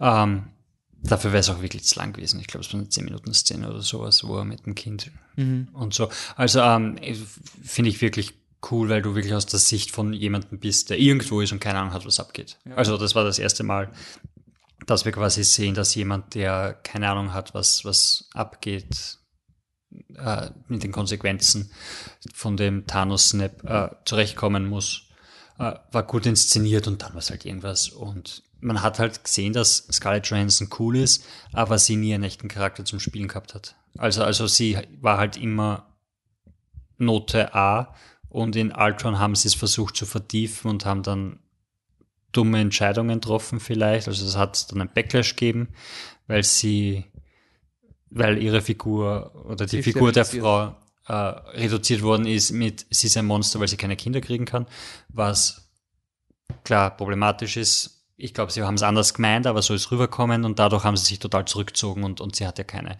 Also sie sagt einmal, das ist jetzt meine Familie. Mhm okay, vorher war sie, war sie ein Spion und jetzt ist sie ein Spion, der eine Familie hat, also die jetzt Superheldin ist und sehr viel mehr war da nicht. Sie versucht jetzt irgendwie die Welt wieder in Ordnung zu bringen in dem Film. Aber sie war halt, ich glaube, die, sie war cool, weil sie nicht die Love Interest von Captain America war, oder? Mhm. So, das war so in Captain America Winter Soldier, hey, sie ist einfach eine Kollegin, Best Friend quasi von Captain America und das ist man nicht gewohnt in Comicfilmen, dass du die zwei Hot Generell Actors, in Filmen. dass die einfach nur befreundet sind und da mhm. ist nie Romanze. Ähm, ich finde es wieder insofern problematisch. Es gibt diesen Ausdruck Women in Refrigerator. Es kommt aus einem Green Lantern Comic, wo die Freundin von Green Lantern getötet wird und in einen, in einen Kühlschrank gestopft wird. Ähm, und das ist symbolisch oder ist ein, ein äh, eine Zusammenfassung der Tatsache, dass Frauen in Comics oft brutal getötet werden, um die Story eines Mannes vorwärts zu bringen, weil die, die Männlichkeit, also zumindest das ist die, die, die Interpretation, diese Superhelden sind so männlich, dass sie nie Emotionen zeigen dürfen, außer heute jemand wird brutal umgebracht, dann darf auch Captain America weinen quasi. Das ist mittlerweile abgeschwächt worden, aber es gibt echt viele Dinge, wo das ist. Und zum Beispiel Thanos wäre auch so. Darum geht's. Ich habe gedacht, beim, beim Fridgen geht's darum, dass man eine Frau opfert oder einen Frauencharakter schreibt, um ihn zu opfern, damit die Geschichte des ja, Mannes weiter. Das ah, okay, also aber auch, auch um Emotionen, dem, okay. weil quasi die einzigen Szenen, wo dann Superhelden heute halt weinen, ist zum Beispiel, wenn Green Lantern seine Freundin verliert und dann, dann kniet er nieder und schreit ihn, weil das ist quasi, da ja. ist es verständlich, wenn du weinst. Mhm. Und da gibt's halt sehr viele Szenen. Thanos weint auch, wie er sein. Also die, die Gomorra ist, oh, ouch, dann macht das nicht. Ähm, aber die Gomorra ist genau so eine Szene. Ja. Sie wird brutalst umgebracht, damit der Held, also der Protagonist in dieser Szene weint und ähm, gleichzeitig vor, gibt es seine Story weiter. Und Black Widow ist jetzt wieder so. Also sie wird, ich weiß, es ist anders, aber es ist im Endeffekt wieder dieses Klischee, dass wieder die Frau stirbt damit, weil die Story vom Hawkeye ist anscheinend interessanter und wir haben nicht gewusst, also so sie mussten beide opfern und sie sind draufgekommen, ja, spannender ist halt der Hawkeye und nicht sie. Das finde ich heute halt ein bisschen. Vielleicht nicht spannend, aber es ist das Happy End an der Sache wahrscheinlich, weil er, ja. er kriegt seine Familie zurück. Weil sie steht. Also es ist, es ist, es, es ist genau in diese Bresche wieder und deswegen finde ich es. Ich finde es auch nicht gut inszeniert. Also ja. die Inszenierung war auch, war auch, das eine war dieses in Zeitlupe vorschleppen und runterwerfen, während die Träne runterrinnt und sie fällt langsam in mhm. die Tiefe und bei dem war es was wie das Finale vom letzten Mission Impossible Film, wo beide am Abgrund hängen und sich gegenseitig irgendwie da, da, da. und ja, ich finde die Szene danach hat vielleicht gut funktioniert, weil sie gefridged wurde, aber ähm, wo sie zurückkommen, so, ja, wir haben es geschafft, wir haben es geschafft. Oh ja, oh, ja, na, sicher, das ist natürlich ja. immer eine gute Szene, ja. wenn die Leute langsam realisieren, dass es schiefgegangen ist. Also mhm. das, es war auch eine gute Emotion, wo dann die Helden mhm aber so, ja, wie gesagt, vielleicht wird es ein Charakter nach dem äh, Standalone-Film, den sie jetzt kriegt. Ja. Ähm, jetzt haben wir alle Avengers durch, oder? Also quasi. Na, Hulk ist auch da. Talking about Figuren, wo sie nicht gewusst haben, was sie mit ihnen machen ja. sollen. Obwohl, voll, ich, ich finde es lustig, weil es äh, entweder ist the worst thing ever oder, also entweder wurde die Figur von Hulk total verraten oder es ist ein Happy End für Hulk. Weil alles, was er immer wollte, war, dass die zwei Hälften zu vereinen und das hat er es endlich geschafft. Eh, ich finde, am Anfang war es so ein okay, played for laughs, fine by me. Also er war ja auch kein Charakter, sondern war halt dann, okay, ich muss jetzt so tun, als wäre ich der alte Hulk. Oh, oh, boom, bam. Mhm. Gut, sollen es halt, mein, ist mir wurscht. Ich weiß, wie endet's? Das Lustige ist, es gibt halt zu jedem Avengers-Film gibt's immer ein Think-Piece, dass das jetzt das Ende von Hulk ist. Also der Satz I'm always angry in Avengers 1 hat auch Think-Pieces geben, dass jetzt die Story vom Hulk beendet ist, weil wenn Bruce Banner sich selbst eingesteht, dass er angry ist, dann gesteht er sich ein, dass er der Hulk ist und dann kann er ihn kontrollieren und damit ist seine Story erledigt. Dann hast Gott, hast in Ragnarok, oh mein Gott, wenn ich nochmal zum Hulk werde, dann, dann werde ich vielleicht nie wieder Bruce Banner. Haha, lol, er fliegt voll auf die Fresse, lol, lol. Also dieser Moment, wo der Bruce Banner auf die, ähm, mhm. auf die mhm. Planke knallt und unter Anführungszeichen tot ist. Das ist so, das ist der Moment, vor dem er den ganzen Film Angst hat, dass wenn er zum Hulk wird, ist er vielleicht nie wieder Bruce Banner und das vergisst dann der Film einfach. Und jetzt, ja, er macht ja nichts, oder? Mhm. Na gut, er kriegt den, den Zeitstein. Okay. Hätte jeder andere auch sein können. Ja, eh. Also es ist quasi, ah. sie haben einen Hulk. Ich war, ich war echt überrascht, dass sie nicht umgebracht haben. Weil für mich ist Hulk so der Hund. Den kannst du einfach umbringen und alle sind traurig. Weil ich habe so, hab so überall im Internet gelesen, alle sind so traurig, bist du deppert. Und es gibt drei, vier Momente, wo die Leute emotional sind. Und man dachte, okay, wenn der Iron Man stirbt, dann müssen den Hulk umbringen. Fix auch noch, weil der ist so der wertlose Kill. Das ist so, in Game of Thrones Sprache Liana Mormont, so die Figur, die jeder cool findet, aber die nichts für den Plot tut. Das heißt, du kannst die Uhr leicht opfern, ohne dass irgendwas. Aber. Ja, ich meine, dann lebt er halt und kommt nicht mehr vor. ähm, ja. Naja, eh. Gut, ähm, die Avengers sind jetzt disassembled. Machen wir jetzt die, die progressive Debatte und dann ins MCU? Ja. Wie es weitergeht. Also ja. quasi, ich würde sagen progressiv, dann wie es weitergeht und dann noch ein Resümee von dem ganzen Zeug. Ähm, es gibt sieben Frauen im Universum, die sind in der gleichen Szene. Voll. Gutes GIF, muss ich sagen. Ich habe ich hab das, das GIF davon gesehen, dieser Women Assemble. Und als GIF funktioniert Im Film funktioniert es überhaupt nicht. Im Film, Film ist es wirklich cringe-worthy. Also, also wieso, wieso seid ihr jetzt gerade alle nebeneinander? Also vor, vor, allem, vor allem wirklich, ich verstehe schon, wenn du so eine Botschaft senden willst und ich finde das gut. Aber bitte mach es nicht so. Also bitte sag nicht, um, I can't do this alone don't worry, you're not alone. Und dann stehen alle Frauen da. Und du denkst, und dann hast du auch noch die, die, die quasi vorher eingeführt wurde, als sie kann einfach so durch alle Raumschiffe durchfliegen und Marvel. sie zerstören bis zum geht nimmer. Und dann schafft sie es nicht bei vier Robos durchzufliegen, die alle anderen mhm. auch so, die Black Widow im vorigen Film quasi alleine besiegt hat mit Pistolen in der Hand. Ja. Und, und sowas. Und das dann, dann versaust du es dir auf so vielen Levels und inszenierst das so plump, dass es halt echt nicht funktioniert. Und das dann im selben Film, in dem du eben das mit Black Widow machst, hast du einerseits das, wo du dir die Breitseite aufmachst, mit jetzt fridgst du deinen Charakter mhm. und nachher machst du, und dann inszenierst du so einen Scheiß, nur um zu sagen, schau, wie progressiv wir sind. Hat halt überhaupt nicht funktioniert. Ich habe hab heute nachgelesen, die Szene war fast nicht im Film. Die haben es erst bei Reshoots reingemacht, so als hätten sie es gar nicht geschrieben und dann wollten sie aber trotzdem so eine Szene reingeben. So als hätte es dra dramaturgisch gar keinen Sinn gemacht, ja. Es, es haben sie im Infinity War schon gehabt. Die Was Szene, in, Infinity War? In, die Szene, wo die böse Thanos-Soldatin, oh Gott, die eine wo die, die vier Frau Frauen gegeneinander und kämpfen. dann genau dasselbe mit äh, I'm Not Alone und dann kommt auch noch die aus äh, Black Panther und mhm. Scarlet Witch und so. Ähm, das alles, ich finde, das hat nicht funktioniert. Ich will nur ganz kurz, weil es mir gerade einfällt, wenn wir über Captain Marvel reden, den Fight mit Thanos habe ich cool gefunden, mhm. weil Thanos dann den, sie hat den Handschuh in der Hand und, oder er kann nicht zumachen, weil sie den Handschuh haltet und sie so stark ist. Und er nimmt den Power Stone raus und haut ja, mit der anderen Hand eine rein. Ich habe das so cool gefunden. Ist, ich liebe das, wenn, wenn, sich, wenn sich Autoren mit den Power-Dingen spielen. Also ja. wenn du irgendwie, das wurde so etabliert und du kannst es auch anders verwenden. Das genau. Um, das habe ich ganz cool gefunden, weil du dann auch wirklich sagst, ja, vielleicht ist sie die stärkste oder whatever, aber er hat halt einen Weg gefunden und es macht voll Sinn, dass sie da weggefetzt wird und quasi out mhm. of the game ist. Das war cool. Uh, progressiv ähm, Falcon.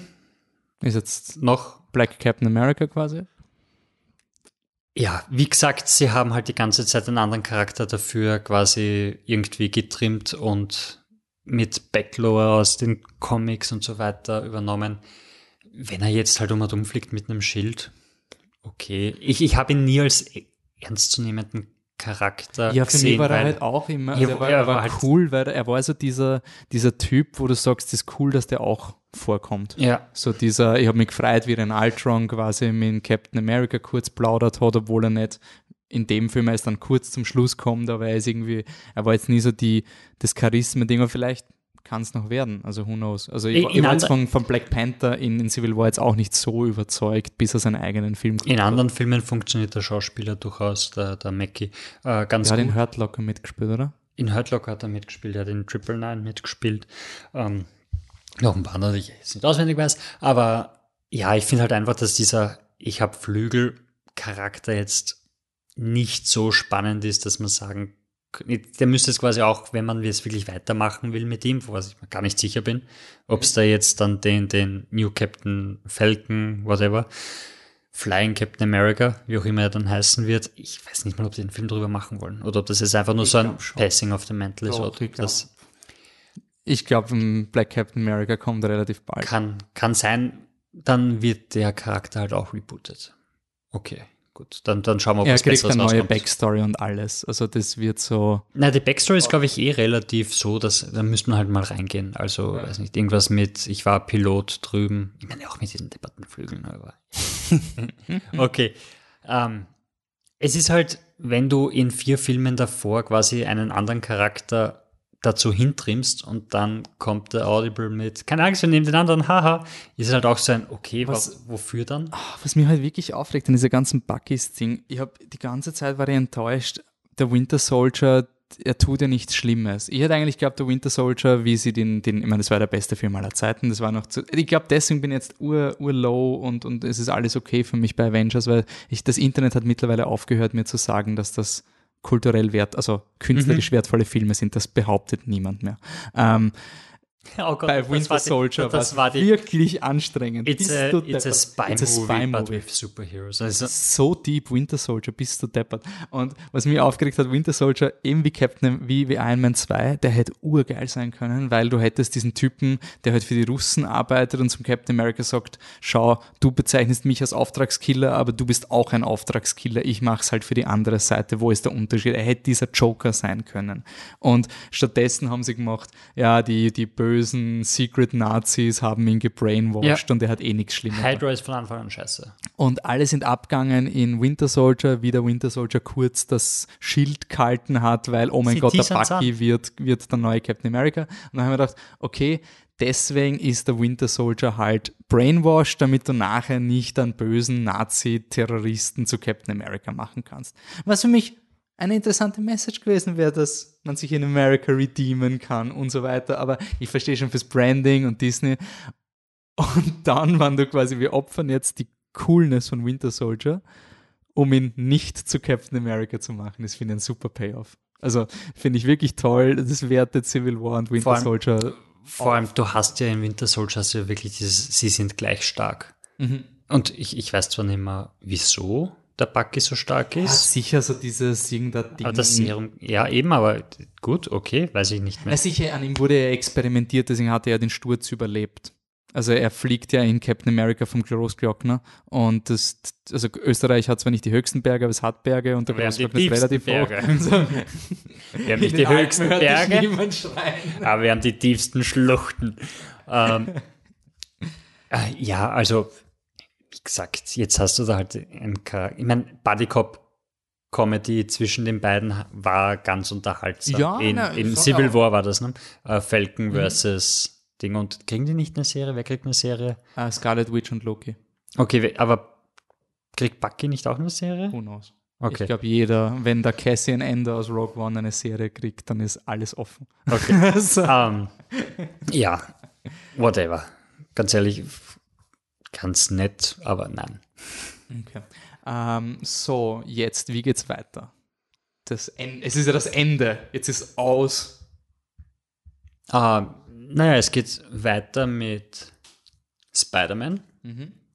der nach Endgame spielt. Das hätte ich nie gedacht. Ich auch nicht. Das war voll überraschend. Also das, weil es hätte ja auch, also es war wie der erste Spider-Man-Trailer rausgekommen ist und der Nick Fury lebt, ist so ein, oh mein Gott, haben sie gerade gespoilert, dass er Spider-Man wieder lebt? Und es war so ein, ja. eh? eh? also, Entschuldigung.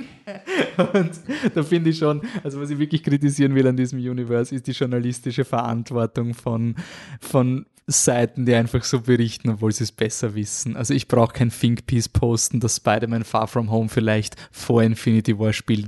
Es war klar, dass der es macht ja auch Sinn, dass nach so einem großen Event wie Infinity War und Endgame du jetzt wieder kleiner gehst. Und jetzt hast du wieder quasi den, den kleinen ähm, Neighborhood Spider-Man, der jetzt quasi mit diesen großen Konsequenzen leben muss.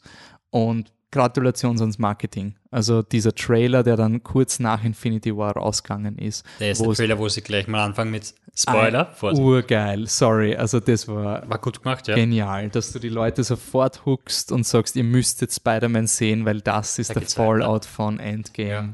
Und macht für einen Charakter Sinn. Mhm. Und sie streuen im Trailer halt irgendwas mit, mit weiß nicht, Paralleluniversum rein und schon alle wieder, oh, sie machen endlich das, was in den Comics passiert. Das wäre jetzt kann der mit Paralleluniversen wäre urgeil. Sollte irgendwer machen. Sollte irgendjemand machen. Ja, ähm, ja jetzt, gut, jetzt glaube ich nicht, dass es wirklich Paralleluniversen gibt im Film, aber gut, jetzt kommen ein, vielleicht noch zwei.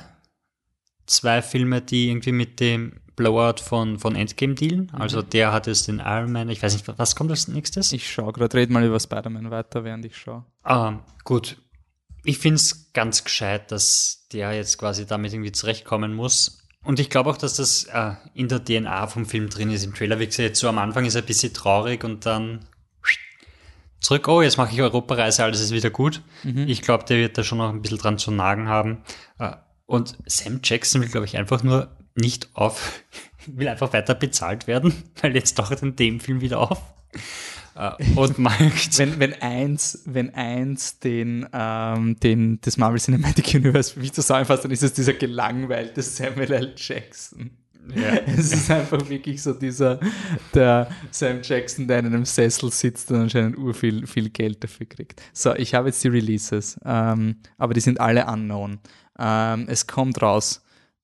Es kommt ein Film raus, den ich am Ende erwähnen werde. Dann haben wir Black Widow schon erwähnt. Ja, 2020, gell? Ja, sowas. Ähm, das, ich meine, sorry, 2019 reicht jetzt langsam, oder sie haben jetzt eh schon drei Superheldenfilme dieses Jahr, die mehr als eine Milliarde einspielen werden. Also es ist schon genug ähm, für einen Film. Ist Spider-Man auch Anfang 2020? Nein, ist 2019, der kommt noch, dieses Jahr ja. noch. Also eben, das sind die drei. Ja. Du hast Captain Marvel, den, dann hast du ähm, die Eternals. Ja, kenne ich nicht. Ich tue jetzt nicht so, als würde ich es kennen. Äh, Doctor Strange 2, Black Panther 2, äh, Shang-Chi, whatever. Also es gibt quasi Mai 2020 kommt ein Film raus, November 2020 kommt ein Film raus, Februar 2021, Mai 2021, November 2021. Also nächstes Jahr nur zwei, übernächstes Jahr drei. drei.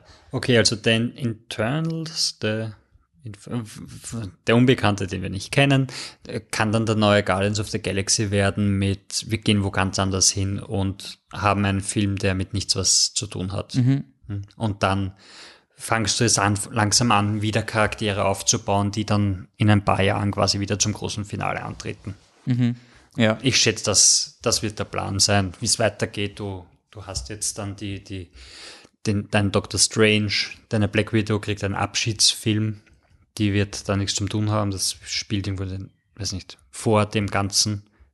Das wird ich, voll das Spy-Movie. Ich glaube, es wird dann irgendwie darauf hinauslaufen, dass der Spider-Man dann die Avengers anführt oder irgendwie. Weißt du, das dann so ein, oder irgendeiner der neuen Figuren, die dann quasi früher noch die Side-Characters sind, wird dann der neue Tony Stark sein. Spider-Man weiß halt nicht, wie es die Rechte sind mit Sony. Das ist dann immer ein bisschen schwierig, mhm. ob sie ihm so viel einräumen oder ob sie nicht einfach ja. Black Panther machen. Du hast Black Panther, du hast, du hast War Machine, der da weitermachen schon seit kann. Civil War tot sein sollen. Ich bin eigentlich urfroh, dass sie War Machine in dem Film nicht umgebracht haben, weil für mich Noch war, einmal. war das wirklich so eine Figur, die hat, die ist immer nur da und alle schreiben, dass War Machine in diesem Film sterben wird. Ja, aber nicht so sehr wie Hawkeye.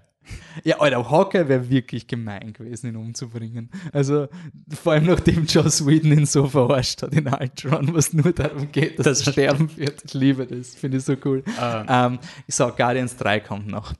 Ja, also ich würde mal sagen, Spider-Man 2, Guardians 3 werden mit dem Fallout von Endgame zu tun haben. Mhm. Äh, und dann kommen neue Sachen und neue Abenteuer und sie, sie wieder Standalone-Filme und sie bauen halt zum nächsten großen, was auch immer das dann sein wird. Ja. Also entweder ein ganz neuer Bösewicht, niemand kennt, oder Scarlet Witch wird böse, weil sie ist supermächtig. Gibt's das? Ist das so, so An, Anscheinend, an, anscheinend gibt es irgend sowas, weil sie sie ist ja so mächtig, dass sie Infinity Stones zerstören kann. Mhm. Eigentlich. Und man muss sie immer wegschaffen von allem, weil sie zu mächtig wäre dafür. Ja. Und ich meine, you took everything from me, sie könnte jetzt langsam böse werden. Das wäre Eh, aber du könntest irgend sowas machen. Ich finde, die Frauenbösewichte, kannst du dich erinnern zu Ragnarok, wie sie urgefeiert haben, dass sie jetzt den ersten weiblichen Bösewichte im Marvel Cinematic Universe haben? Eh, Natürlich, aber wenn du, wenn du quasi jetzt jemanden von den Guten zum Bösen machst, hast du quasi die ganze Geschichte davor ja. ums. Die hat dann zumindest irgendeine Tiefe, weil sie schon in vier Filmen vorkommen ist und quasi du hast die Tragic Love Story gesehen. Eh, aber auch nicht viel schlimmer als alles andere. Eh, aber es ist dann wieder eine Frau, die von Mann definiert wird, weil sie den. Ich finde, das Problem mit Scarlet Witch in Infinity War war, sie hat eigentlich abgesehen davon, dass sie die Love Interest von, also sie war komplett über Vision definiert. Also sie hatte zwar einen Bruder in Ultron, den hat sie aber dann vergessen in Infinity War. Also quasi Wie ein Akzent. alle ihre, genau, also alle ihre Aktionen waren eigentlich um Vision herumgeschrieben. Das habe ich ein bisschen schade gefunden, aber ja, was, was mir ein bisschen geärgert hat an Endgame, ich bin einfach reingegangen in den Film mit dem Motto, bitte versaut's mir nicht Guardians 3. Das ist der einzige Film, an dem ich wirklich hänge. Guardians 2 ist mein Lieblings-Marvel-Film. Ich finde den richtig, richtig toll. Guardians 2 finde ich so super. Ich schaue den so gern, finde den wirklich super. Ähm, so, dann kommt die Gomorra. Das war sein, oh Gott, scheiße. Okay, That's aber it. das heißt, du hast jetzt dieses, oh, ich weiß nicht, ob ich die echte Gomorra bin, Bladi, Ladi, Fari. Also ich habe das schon tausendmal gesehen, diese bist du die wirkliche Gamora und liebe ich dich, Star-Lord, oder liebe ich dich doch nicht? Das heißt, sie werden jetzt herumeiern in Guardians 3, dass sie ja. wieder zusammenkommen. Yay, danke. Und dann, dann der Schluss mit, mit Thor. Äh, wirklich sein, hey Wolfi, kannst du dich erinnern, wie scheiße du Ragnarok gefunden hast und wie alle abgegangen sind, weil das voll so Guardians ist und im Internet dann gesagt wurde, as Guardians of the Galaxy, verstehst? Jetzt haben sie den Witz vom Internet genommen und haben ihn auch im Film gesagt. Ja, aber er wird nicht vorkommen im Dreier. Glaubst du? Versprichst du mir das? Ich bitte. Vielleicht, setzen sie ihn am Anfang irgendwo ab, aber. Ähm, aber das wird sicher 20 Minuten. Chris, Chris Hemsworth hat irgendwo gesagt, so ja, Thor ist jetzt eigentlich arbeitslos. Ich glaube, der hat auch abgeschlossen. Ich glaube, der.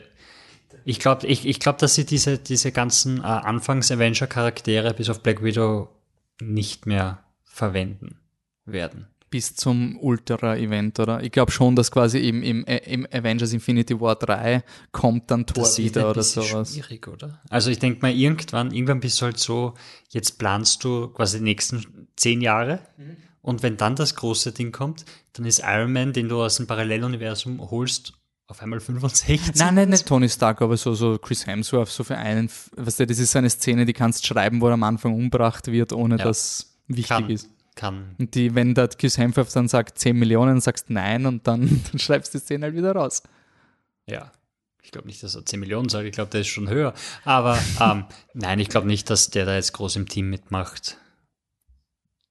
Weil auch das hat überhaupt nicht mehr funktioniert, weil sie Thor so ruiniert haben. Also im vorigen Film war, oh mein Gott, Thor, ein Gott, schau ihn dir an, was für ein Mann, er ist ein Wahnsinn. Mhm. Und in dem Film ist er halt nur noch die fette Witzfigur und auf einmal sagen dieselben Leute, die Quill äh, hinterfragt haben, weil der andere sexier ist, sagen jetzt, ja, kämpft es doch gegeneinander, weil das wäre doch lustig und, und ich finde halt, da gibt es ein super, super, super tolles Video von Lindsay Ellis und das, äh, das nennt sich The Complex Feels of Guardians of the Galaxy 2, wo sie thematisiert, warum der Peter Quill halt ein ganz ein furchtbarer Macho ist und wieso er im zweiten Teil weitaus interessanter ist, weil er einfach an seinem Macho, weil es in dem ganzen Film um Ego geht und das, also der Böse heißt ja Ego, ähm, dass, er, dass der Film das viel weiser aufarbeitet und der Peter Quill quasi nicht den Kuss kriegt von Gomorrah, weil er sich noch nicht verdient hat und dass es eigentlich sehr tiefsinnig ist.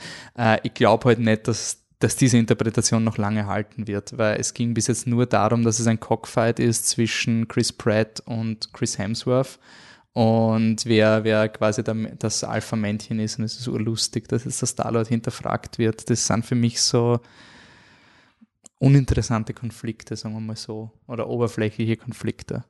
Und ich hoffe, dass sie es wird auch wurscht, weil er nie diese Führungspersönlichkeit war in den ersten beiden Filmen. Der Chris Pratt jetzt, oder? Ja, also es war ja nicht so, als, als würde jetzt jemand auftauchen und, und weiß nicht.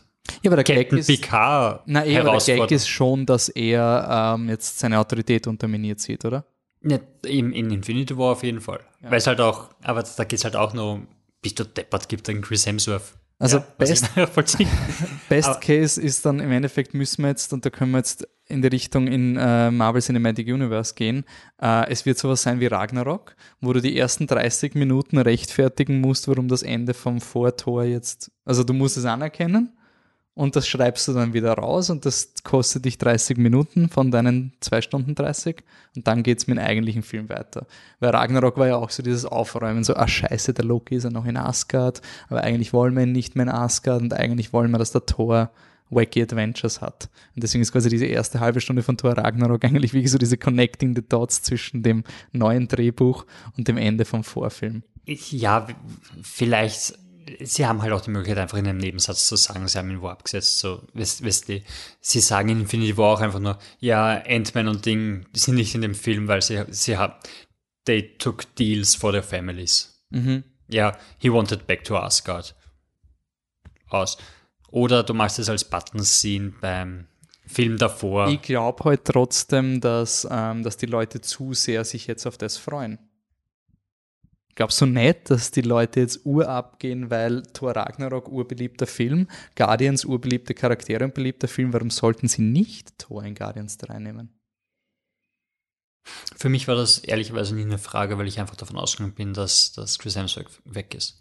Mhm. Ich habe wirklich gedacht, äh, eben auch äh, Vertrag aus, äh, hat ja schon bei Thor Ragnarok gesagt, wir haben Thor Ragnarok gemacht, weil ich war gelangweilt von, also von meiner Performance in den ersten beiden Filmen war ich gelangweilt. Jetzt wollten wir alles unter den Haufen werfen. Ist ja auch einfach nur ein, mhm. mir geht das alles eigentlich auf die Nerven, ich will was anderes machen und er hat jetzt ein neues Franchise mit Men in Black.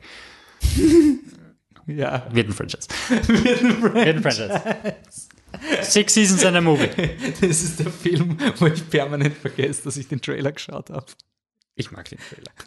vor, allem, vor allem, sie nehmen einfach, hey, die zwei Leute in Thor Ragnarok hat funktioniert, machen wir es nochmal. Und gehen wir Liam Neeson dazu, oder? Der ist schon dabei, oder? Ja. Liam Neeson hey, ist der Chef. M. Thompson ist auch dabei. Ah, ist sie wieder dabei? Ja.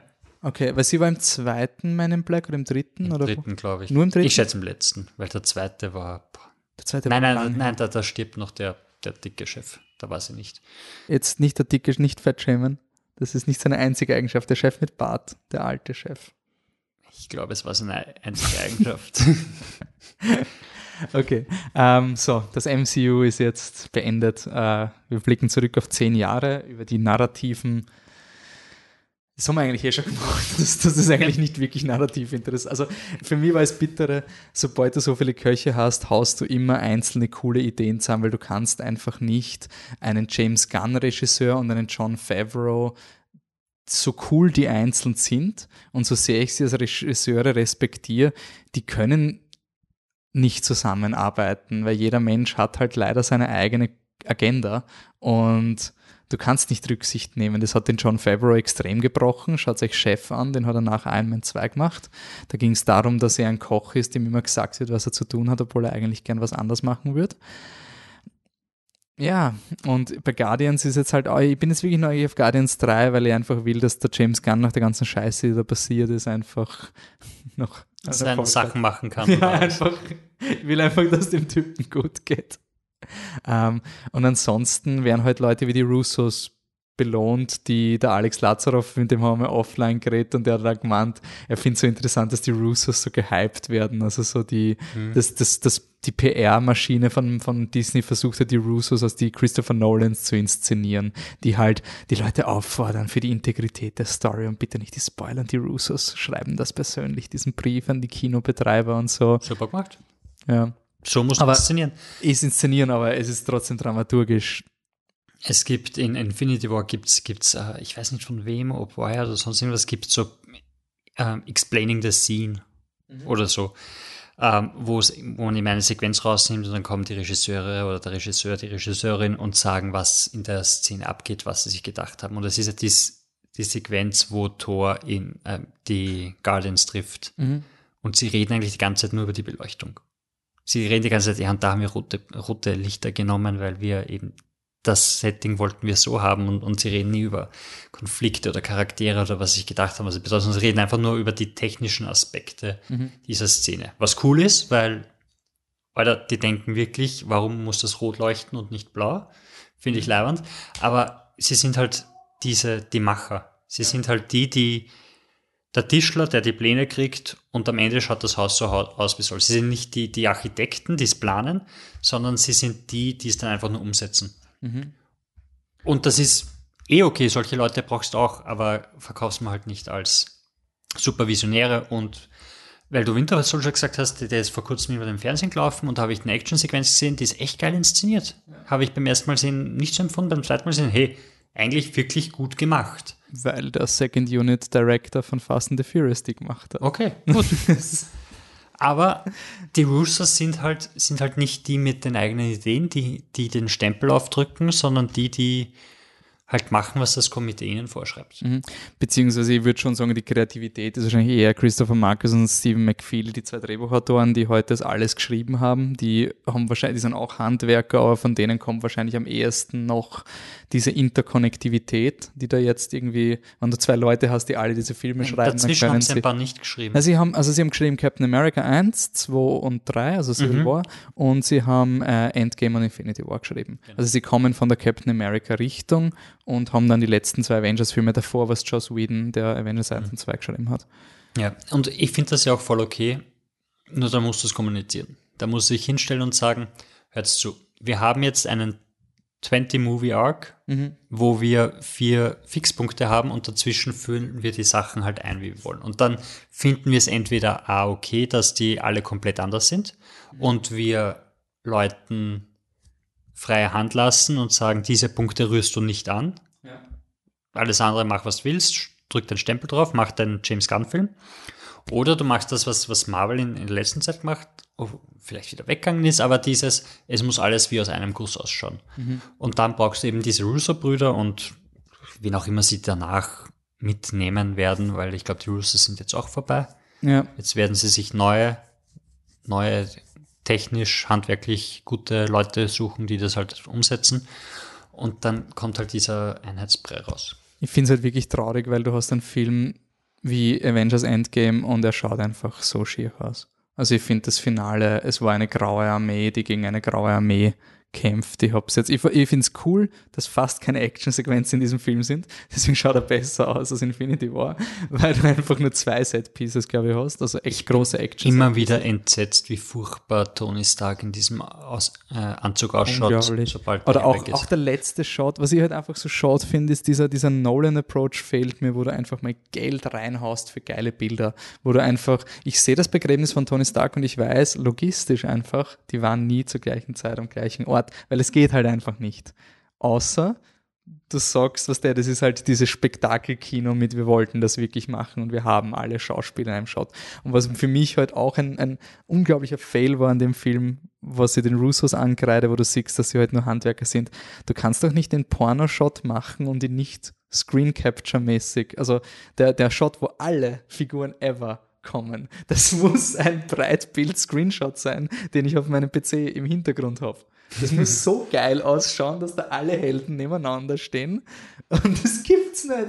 Es gibt nicht den Shot, das ja. ist nur so seitlich. Aber darum geht's mir doch. Das war, ich bin da so abgegangen, wie da alle Schauspieler, die jemals existiert haben, kommen aus den Dimensionsportalen und das Avengers-Film kommt. Ich war so ein Yes, aber bitte gib mir den Screenshot. Das Problem bei, bei den Marvel-Filmen ist, ist, dass sie, ich glaube, bei der Beerdigung waren sie sogar alle am selben Ort, Echt? weil man hat ihnen gesagt, man hat ihnen gesagt, dass sie, sie filmen die äh, die Hochzeit von Tony Stark. Und, und, und dann haben sie am Set gesagt, so, hey, also, übrigens, es ist nicht die Hochzeit, es ist ein, seine Beerdigung. Mhm. Und ich glaube, dass dasselbe Problem haben wir gehabt in Thor Ragnarok, wo sie in der Wiese stehen, das schaut total furchtbar aus. Mhm.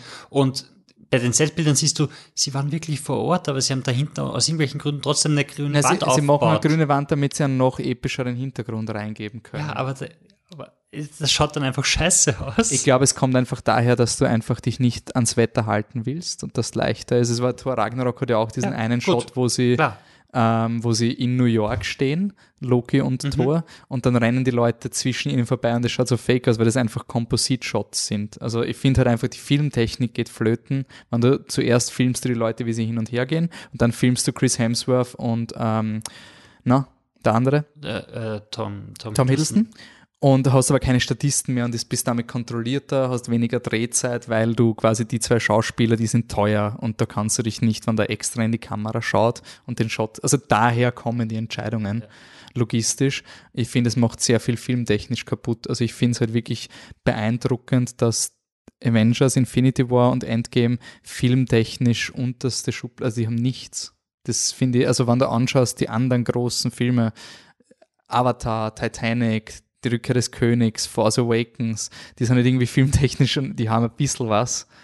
Ich finde, nichts an diesem Film ist filmtechnisch interessant und das finde ich sehr, sehr bitter für ein Event und der Film ist ein Event und das ist ein generationendefinendes Event. Also ich kann mir das nicht vorstellen, wie arg du abgehen musst, wenn du jetzt Matura hast quasi, dass der Schule endet und gleichzeitig enden die Avengers, mit denen du aufgewachsen bist. Das muss so geil sein. Also es muss unpackbar geil sein, wenn du da Endgame schaust und du kriegst auch das, was du willst. Und es ist nicht dieser Fall von, hey, wir haben, war urenttäuschend, die ersten Filme waren cool und danach ist schlecht worden. Also. Vor allem, vor allem generell, ich meine, erster Film, du bist sieben, mhm. gehst mit deinen Eltern ins Kino und dann gehst du mit 18 zum Ende auch nochmal mit denen. Also das ist ja auch so. Ja, also es aber es ist, halt, es ist halt das Event. Das ist halt, ich weiß nicht, das ist Jetzt wird's oldschool. Das ist Billy Talent in Konzert. Hä? Ja? Bitte erklär. Billy Talent kennst du? Die Band, die schreit? Na. Also ich, ich, ich habe diesen Titel. Ah, ja, ja, ja, ja, kenne ich, kenne ich. Ja? Ich habe nicht gewusst, dass um, ähm, Billy Talent heißen. Uh, die schlechteste Liveband, die ich je gesehen habe. Eine absolute Katastrophe. Du stehst in der ersten Reihe und es ist urlaut und es überwältigt dich und du bist noch voll, yeah, Headbang, oder? Und mit jedem Schritt, den du weiter zurück machst, hast du weniger von der Stimmung und mehr von den Surroundings. Mhm. Und umso schlimmer wird's. Und du merkst wirklich so, der Typ kann überhaupt nicht singen. Ich glaube, die spielen ihre Instrumente nicht selber. Ähm, es wird immer schlimmer und genauso ist, ist, ist dieses Event. Es geht nicht darum, dass das alles geil und super inszeniert ist, sondern es geht halt darum, dass du da in der Menge drinnen stehst und mit der Menge das jetzt erlebst und du befeuerst dich quasi selber. Mhm. Und das sind, das sind diese Eventfilme im Großen und Ganzen. Und ja, wir wollen was anderes, aber da müssen wir, glaube ich, in eine andere Richtung schauen. Ja. Können Sie in Dark Knight Rises Podcast reinhören, was wir wollen. Ähm, der urenttäuschendes, urschlechtes Ende. Ähm, ja, ich bin, ich, ich mache gerade meinen Inner Peace mit der Tatsache, dass, dass ich anscheinend nicht das will, was alle wollen. Jetzt werde ich wieder Michi. Der Michi war mit 18 schon viel schlauer als ich. Nein, wir, wir haben dasselbe Problem, was wir immer haben. Wir sitzen da und sagen, ja, der erste war furchtbar, der zweite ist jetzt besser. Und dann drehen wir uns um und merken, nein, alle anderen sagen das Gegenteil. Das war unser hey, Ultron. Ultron ist noch immer voll cool. Also Ultron finde ich einen der besseren Avengers. Also, ja. Ich würde, also bei mir ist Ultron schon mehr am Herzen als, als Endgame jetzt. Auch wenn er auch sehr all over the place ist. Aber ähm, das ist mir eigentlich wurscht zwischen den zwei. Generell aber, ist es wurscht. Na, aber es ist so lustig, wenn man die Leute fragen, so, yeah, Marvel, und dann sagst du, was ist dein Lieblingsfilm? Guardians of the Galaxy 2. Das ist einfach so dieses, ja, nein, der Film, wo sich alle einig das sind. Das verstehe ich dass er, dass er nicht so, ja, ey, sorry, welcher ist besser? Ich glaube, viele bei, Guardians 2 funktioniert für mich einfach kein einziger Konflikt. Aber wir, wir können so. da mal, wir können mal. Können wir gerne machen. Machen wir Audio-Kommentare zu Guardians 2. Ja, aber den haben wir gesehen. Und dann, das, das könnte man wirklich machen. Ich hatte nämlich wirklich letzte Woche geschaut, ich wusste, Wolfi liebt ihn. Ich habe den einmal im Flieger gesehen. Es ist total unfair, den Film quasi zu bewerten, weil ich ihn im Flugzeug ja, gesehen habe. Das cool. Also dann habe ich nochmal geschaut und gesagt, so, okay, ich, ich check's immer noch nicht. Mhm. Es ist kein, es ist bei weitem kein uh, Ready Player One, so ein ihr Idioten, sondern es ist einfach so. habe ich jetzt nochmal geschaut, wie es mir nicht gut gegangen ist. Das war schön. Sondern, sondern wirklich so, so ein, okay, nein, nicht ganz, aber bei dem, also wir haben es ja schon einmal probiert mit so einer Live-Commentary. Wir wollten Venom machen, aber ja. Es, wir wissen auch, warum es nicht funktioniert hat, deshalb können wir das jetzt. Wieso hat es nicht funktioniert? Ja, weil du ihn noch nicht gesehen hast. Das, das heißt, ist ja keiner, ich frage dich als so, Publikum. Du hast den Film noch nicht gesehen. Alter, bricht die vierte Wand nicht. Du hast den nicht gesehen, das heißt, ich wollte die, die coolen Venom-Szenen, wollte ich nicht drüber reden und sagen, psch, psch, das musst du jetzt schauen jetzt, jetzt kommt der Hund. Und du so, ich will jetzt gerne reden, nein, so rede ich. Aber wenn beide wissen, was passiert, dann, dann ist es, glaube ich, einfacher. Okay, also, dann mache ich mal jetzt folgendes. Wie kann es passieren, dass wir ein Live-Commentary machen? Da muss etwas passieren, was jetzt bei Avengers nicht so passiert ist. Wir haben ähm, einfach gefragt, habt ihr den Film gesehen, aber aus irgendeinem Grund war unsere Reichweite nicht hoch genug oder wir waren einfach zu spät und keiner interessiert sich mehr für den Film, weil er schon zwei Wochen raus ist. Danke, Bernhard, dass du kommentiert hast. Du bist unser Trooper. Ähm, aber wie könnten wir es, wie könnte es dazu kommen, dass wir einen Audiokommentar zu Guardians 2 machen? Schreibt es uns. ähm, sagt uns einfach, dass ihr das wollt. Also wenn, wenn fünf Leute sagen? Na, einfach nur, es geht darum, wenn es euch Interaction. Wenn es euch interessiert, schreibt es uns auf allen Kanälen. Auf Twitter sind wir Flip the Truck äh, mit Unterstrichen. Auf Facebook und Instagram sind wir Flip the Truck ohne Unterstrichen. Äh, wir haben eben dasselbe Symbol. Wir sind der Truck, der flippt. Es ist ziemlich einfach, uns zu finden. Ähm, ihr könnt uns auch eine Mail schreiben, wenn ihr so oldschool seid. Es ist urcool, ich freue mich. Contact also, ich muss sagen, beim Game of Thrones Podcast bin ich urbegeistert über die Mails, weil das sind die sind echt gute Mails. Also das weil, ist wirklich weil so, man sich, weil man du nimmst dir Zeit und du schreibst Facebook-Posts, wo man, wo man halt schnell was reinhaut, weil es eh wurscht ist, aber Mails sind, ja. Ähm, sonst, Brief können Sie uns auch schicken. ja, es gibt keine Adresse. kein well, well. Ähm, nein, schreibt uns und wenn wirklich Interesse da ist, dann machen wir einen Audiokommentar. Wenn kein Interesse da ist, treffen wir uns so, trinken und schauen ihn so und reden drüber. Ja. Weil es mich wirklich interessiert. Das wäre was, wo wir vielleicht mich und Anne einbinden könnten. Also, ja, weil mich mag und Anne hat ihn nicht Anne gesehen. Hat ihn nicht gesehen. Es ist halt blöd mit einem Audiokommentar. Aber ja, sagt es uns und sagt uns auch, was ihr von diesem, Ex ich meine, sorry, jeder Mensch auf diesem Planeten hat diesen Film anscheinend gesehen, zumindest in der ersten Woche. Ähm, sagt es uns, was ihr von diesem Film haltet, weil die, die Diskussion ist jetzt nicht beendet, nur weil der Film zwei Wochen draußen ist. Diesen, diesen Franchise Im Internet jetzt, schon. Ja, im Internet schon. Ich muss aber wirklich sagen, ich war echt überrascht, dass mich im Internet nichts gespoilert hat. Also kein shocking Video oder sowas. Die waren da alle eigentlich recht, ja. recht gut unterwegs.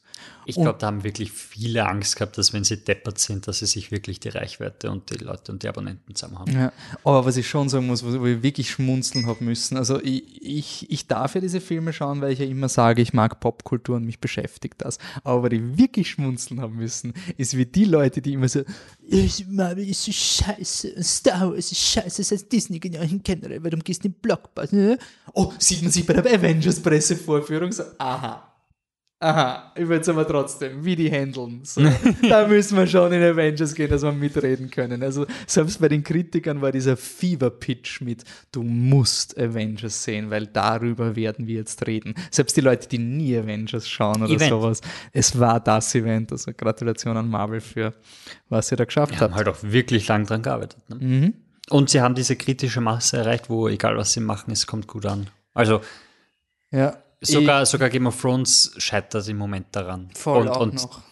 die hauen viele Sachen raus, die, die super zu den letzten beiden Game of Thrones Folgen sind. Und also die, die was sind? Super. Äh, unterdurchschnittlich. Marvel jetzt. Marvel, ja. Ja, sorry, also, also Entschuldigung. Ant-Man and the Wasp brauchst man nicht vergleichen mit Generell, also sorry, äh, so sehr man die Schlacht kritisieren kann in Game of Thrones, ist handwerklich besser als das meiste, was Marvel auf die Beine gestellt hat. Das, die war, da war ein Set mit Schauspielern, die man auch gesehen hat. Also, die Marvel-Schlacht ist heller. Ja, sie ist trotzdem grau. Also, ob du eine dunkle Schlacht in Rot hast oder einfach nur eine braune Masse und eine Sonne am Himmel, ist okay. Ah, das, da gibt es dieses. Ah, egal, das, das wäre Game of Thrones mäßig egal. Ähm, aber sonst, äh, ja, lang vom Storytelling ist einfach spannend und ähm, was ich schon sagen kann, jetzt, meine Fresse, Star Wars. Viel Spaß. Es ist wirklich so dieses, Marvel hat jetzt diesen Fever-Pitch mit, es ist das Ende und jetzt versucht Disney mit aller Gewalt das bei Star Wars auch zu machen, mit die End of the Skywalker Saga. Und es ist irgendwie so ein, äh, wir kriegen noch einen Star Wars Podcast. Ich habe schon äh, mit Leuten vom Uncut Magazin, mit Christian schon ausverhandelt. Sobald der nächste Star Wars Trailer kommt, gibt's da mal einen Podcast, weil da gibt's Leute, die sind richtig gehypt, die sind der Meinung, Last Jedi ist der beste Star Wars Film seit Star Wars Das Imperium schlägt zurück will ich mhm. vors Mikro kriegen. Heute haben wir es nicht geschafft, weil der Christian war nämlich, glaube ich, auch, er hat nur auf Twitter so geschrieben, Avengers, Endgame größer, Infinity War. Haben wir gedacht, ah, es wäre schon geil, mal so Enthusiasmus zu kriegen, so einfach so die Full-On. Aber ich hoffe, wir waren nicht zu rantig und konstruktiv genug für euch. Ansonsten lasst uns sehen. Nächster Podcast dauert noch. Jetzt kommt dann wirklich ein Godzilla-Podcast. Ich habe ihn lange genug angekündigt. Ähm, es kommt zwischen Game of Thrones Podcasts oder dann? Äh, wahrscheinlich nach Game of Thrones, okay. weil ich war. Also es gibt jetzt noch zwei Game of Thrones Podcasts. Mhm. Zur Folge? Zwei zur Folge. Dann gibt es einen Abschlusspodcast, wo wir mit mhm. Tom diskutieren werden. Ich habe kurz überlegt, ob wir ein Live-Event machen, wenn ich bin mir aber nicht sicher, weil ich glaube, die Emotionen sind bei Game of Thrones so hoch und da müssen wir mal, wir müssen das einfach mal, wir können ein Flip the Truck After Beer Event mal machen und einfach mit euch plaudern und mit diesen Informationen in den Podcast gehen. Bin ich gern dafür. Aber es, es, es sind viele Leute und, und Game es of Thrones passt nicht zum 70. Fantastic Podcast dazu, dass ja, und ich will nicht zwei Game of Thrones, also wir müssen, es muss, muss langsam enden. Aber was mir urab, also ich habe schon am Anfang des Jahres gesagt, es ist das Jahr der Enden. Wir haben jetzt die Avengers enden, Game of Thrones endet, aber und äh, Star Wars endet, aber It endet auch. Witness the End of It. Hast du den Trailer gesehen? Ja, ich finde ganz okay.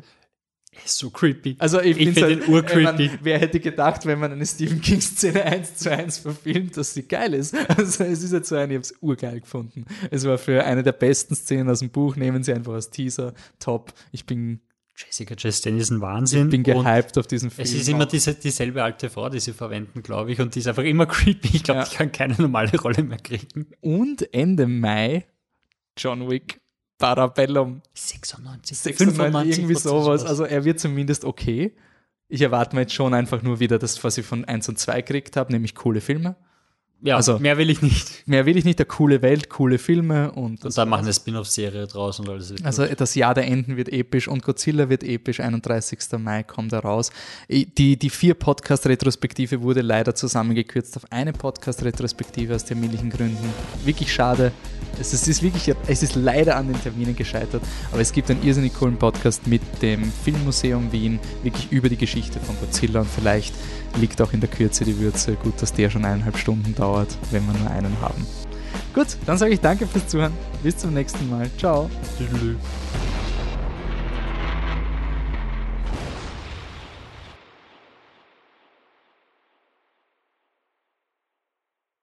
Hm.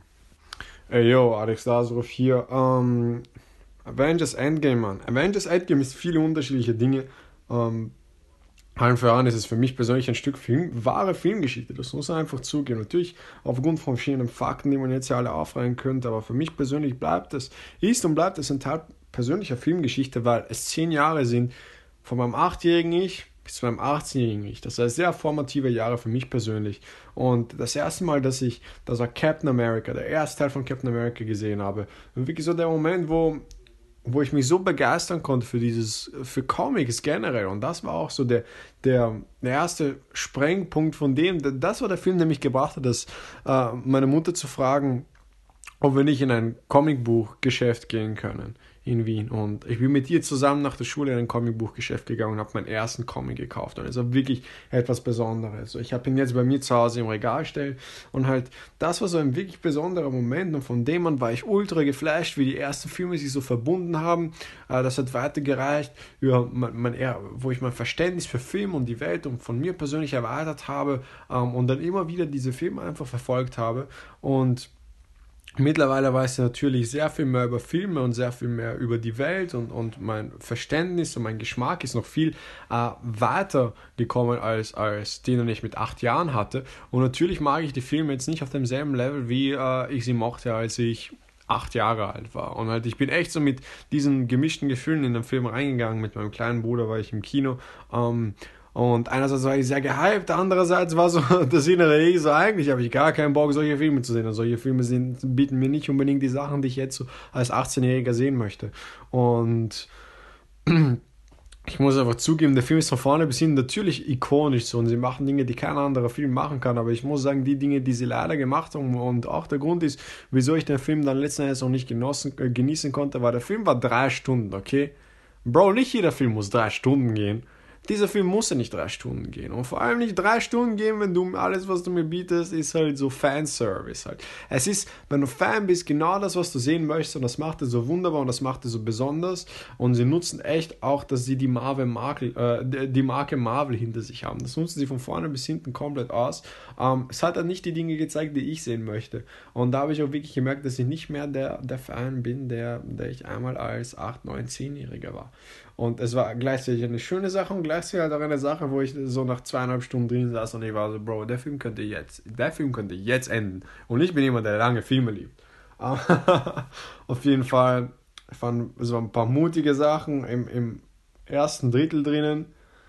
Und also wie gesagt, so ein Film, meine höchsten Shoutouts gehen an die, an die Leute, die das Ding geschrieben haben und das Ding inszeniert haben. Die, das Finale war one hell of a scene to direct. So, ich, ich möchte nicht, äh, ich, ich kann nicht einmal beginnen, mir durchzudenken, wie du so eine Szene inszenierst.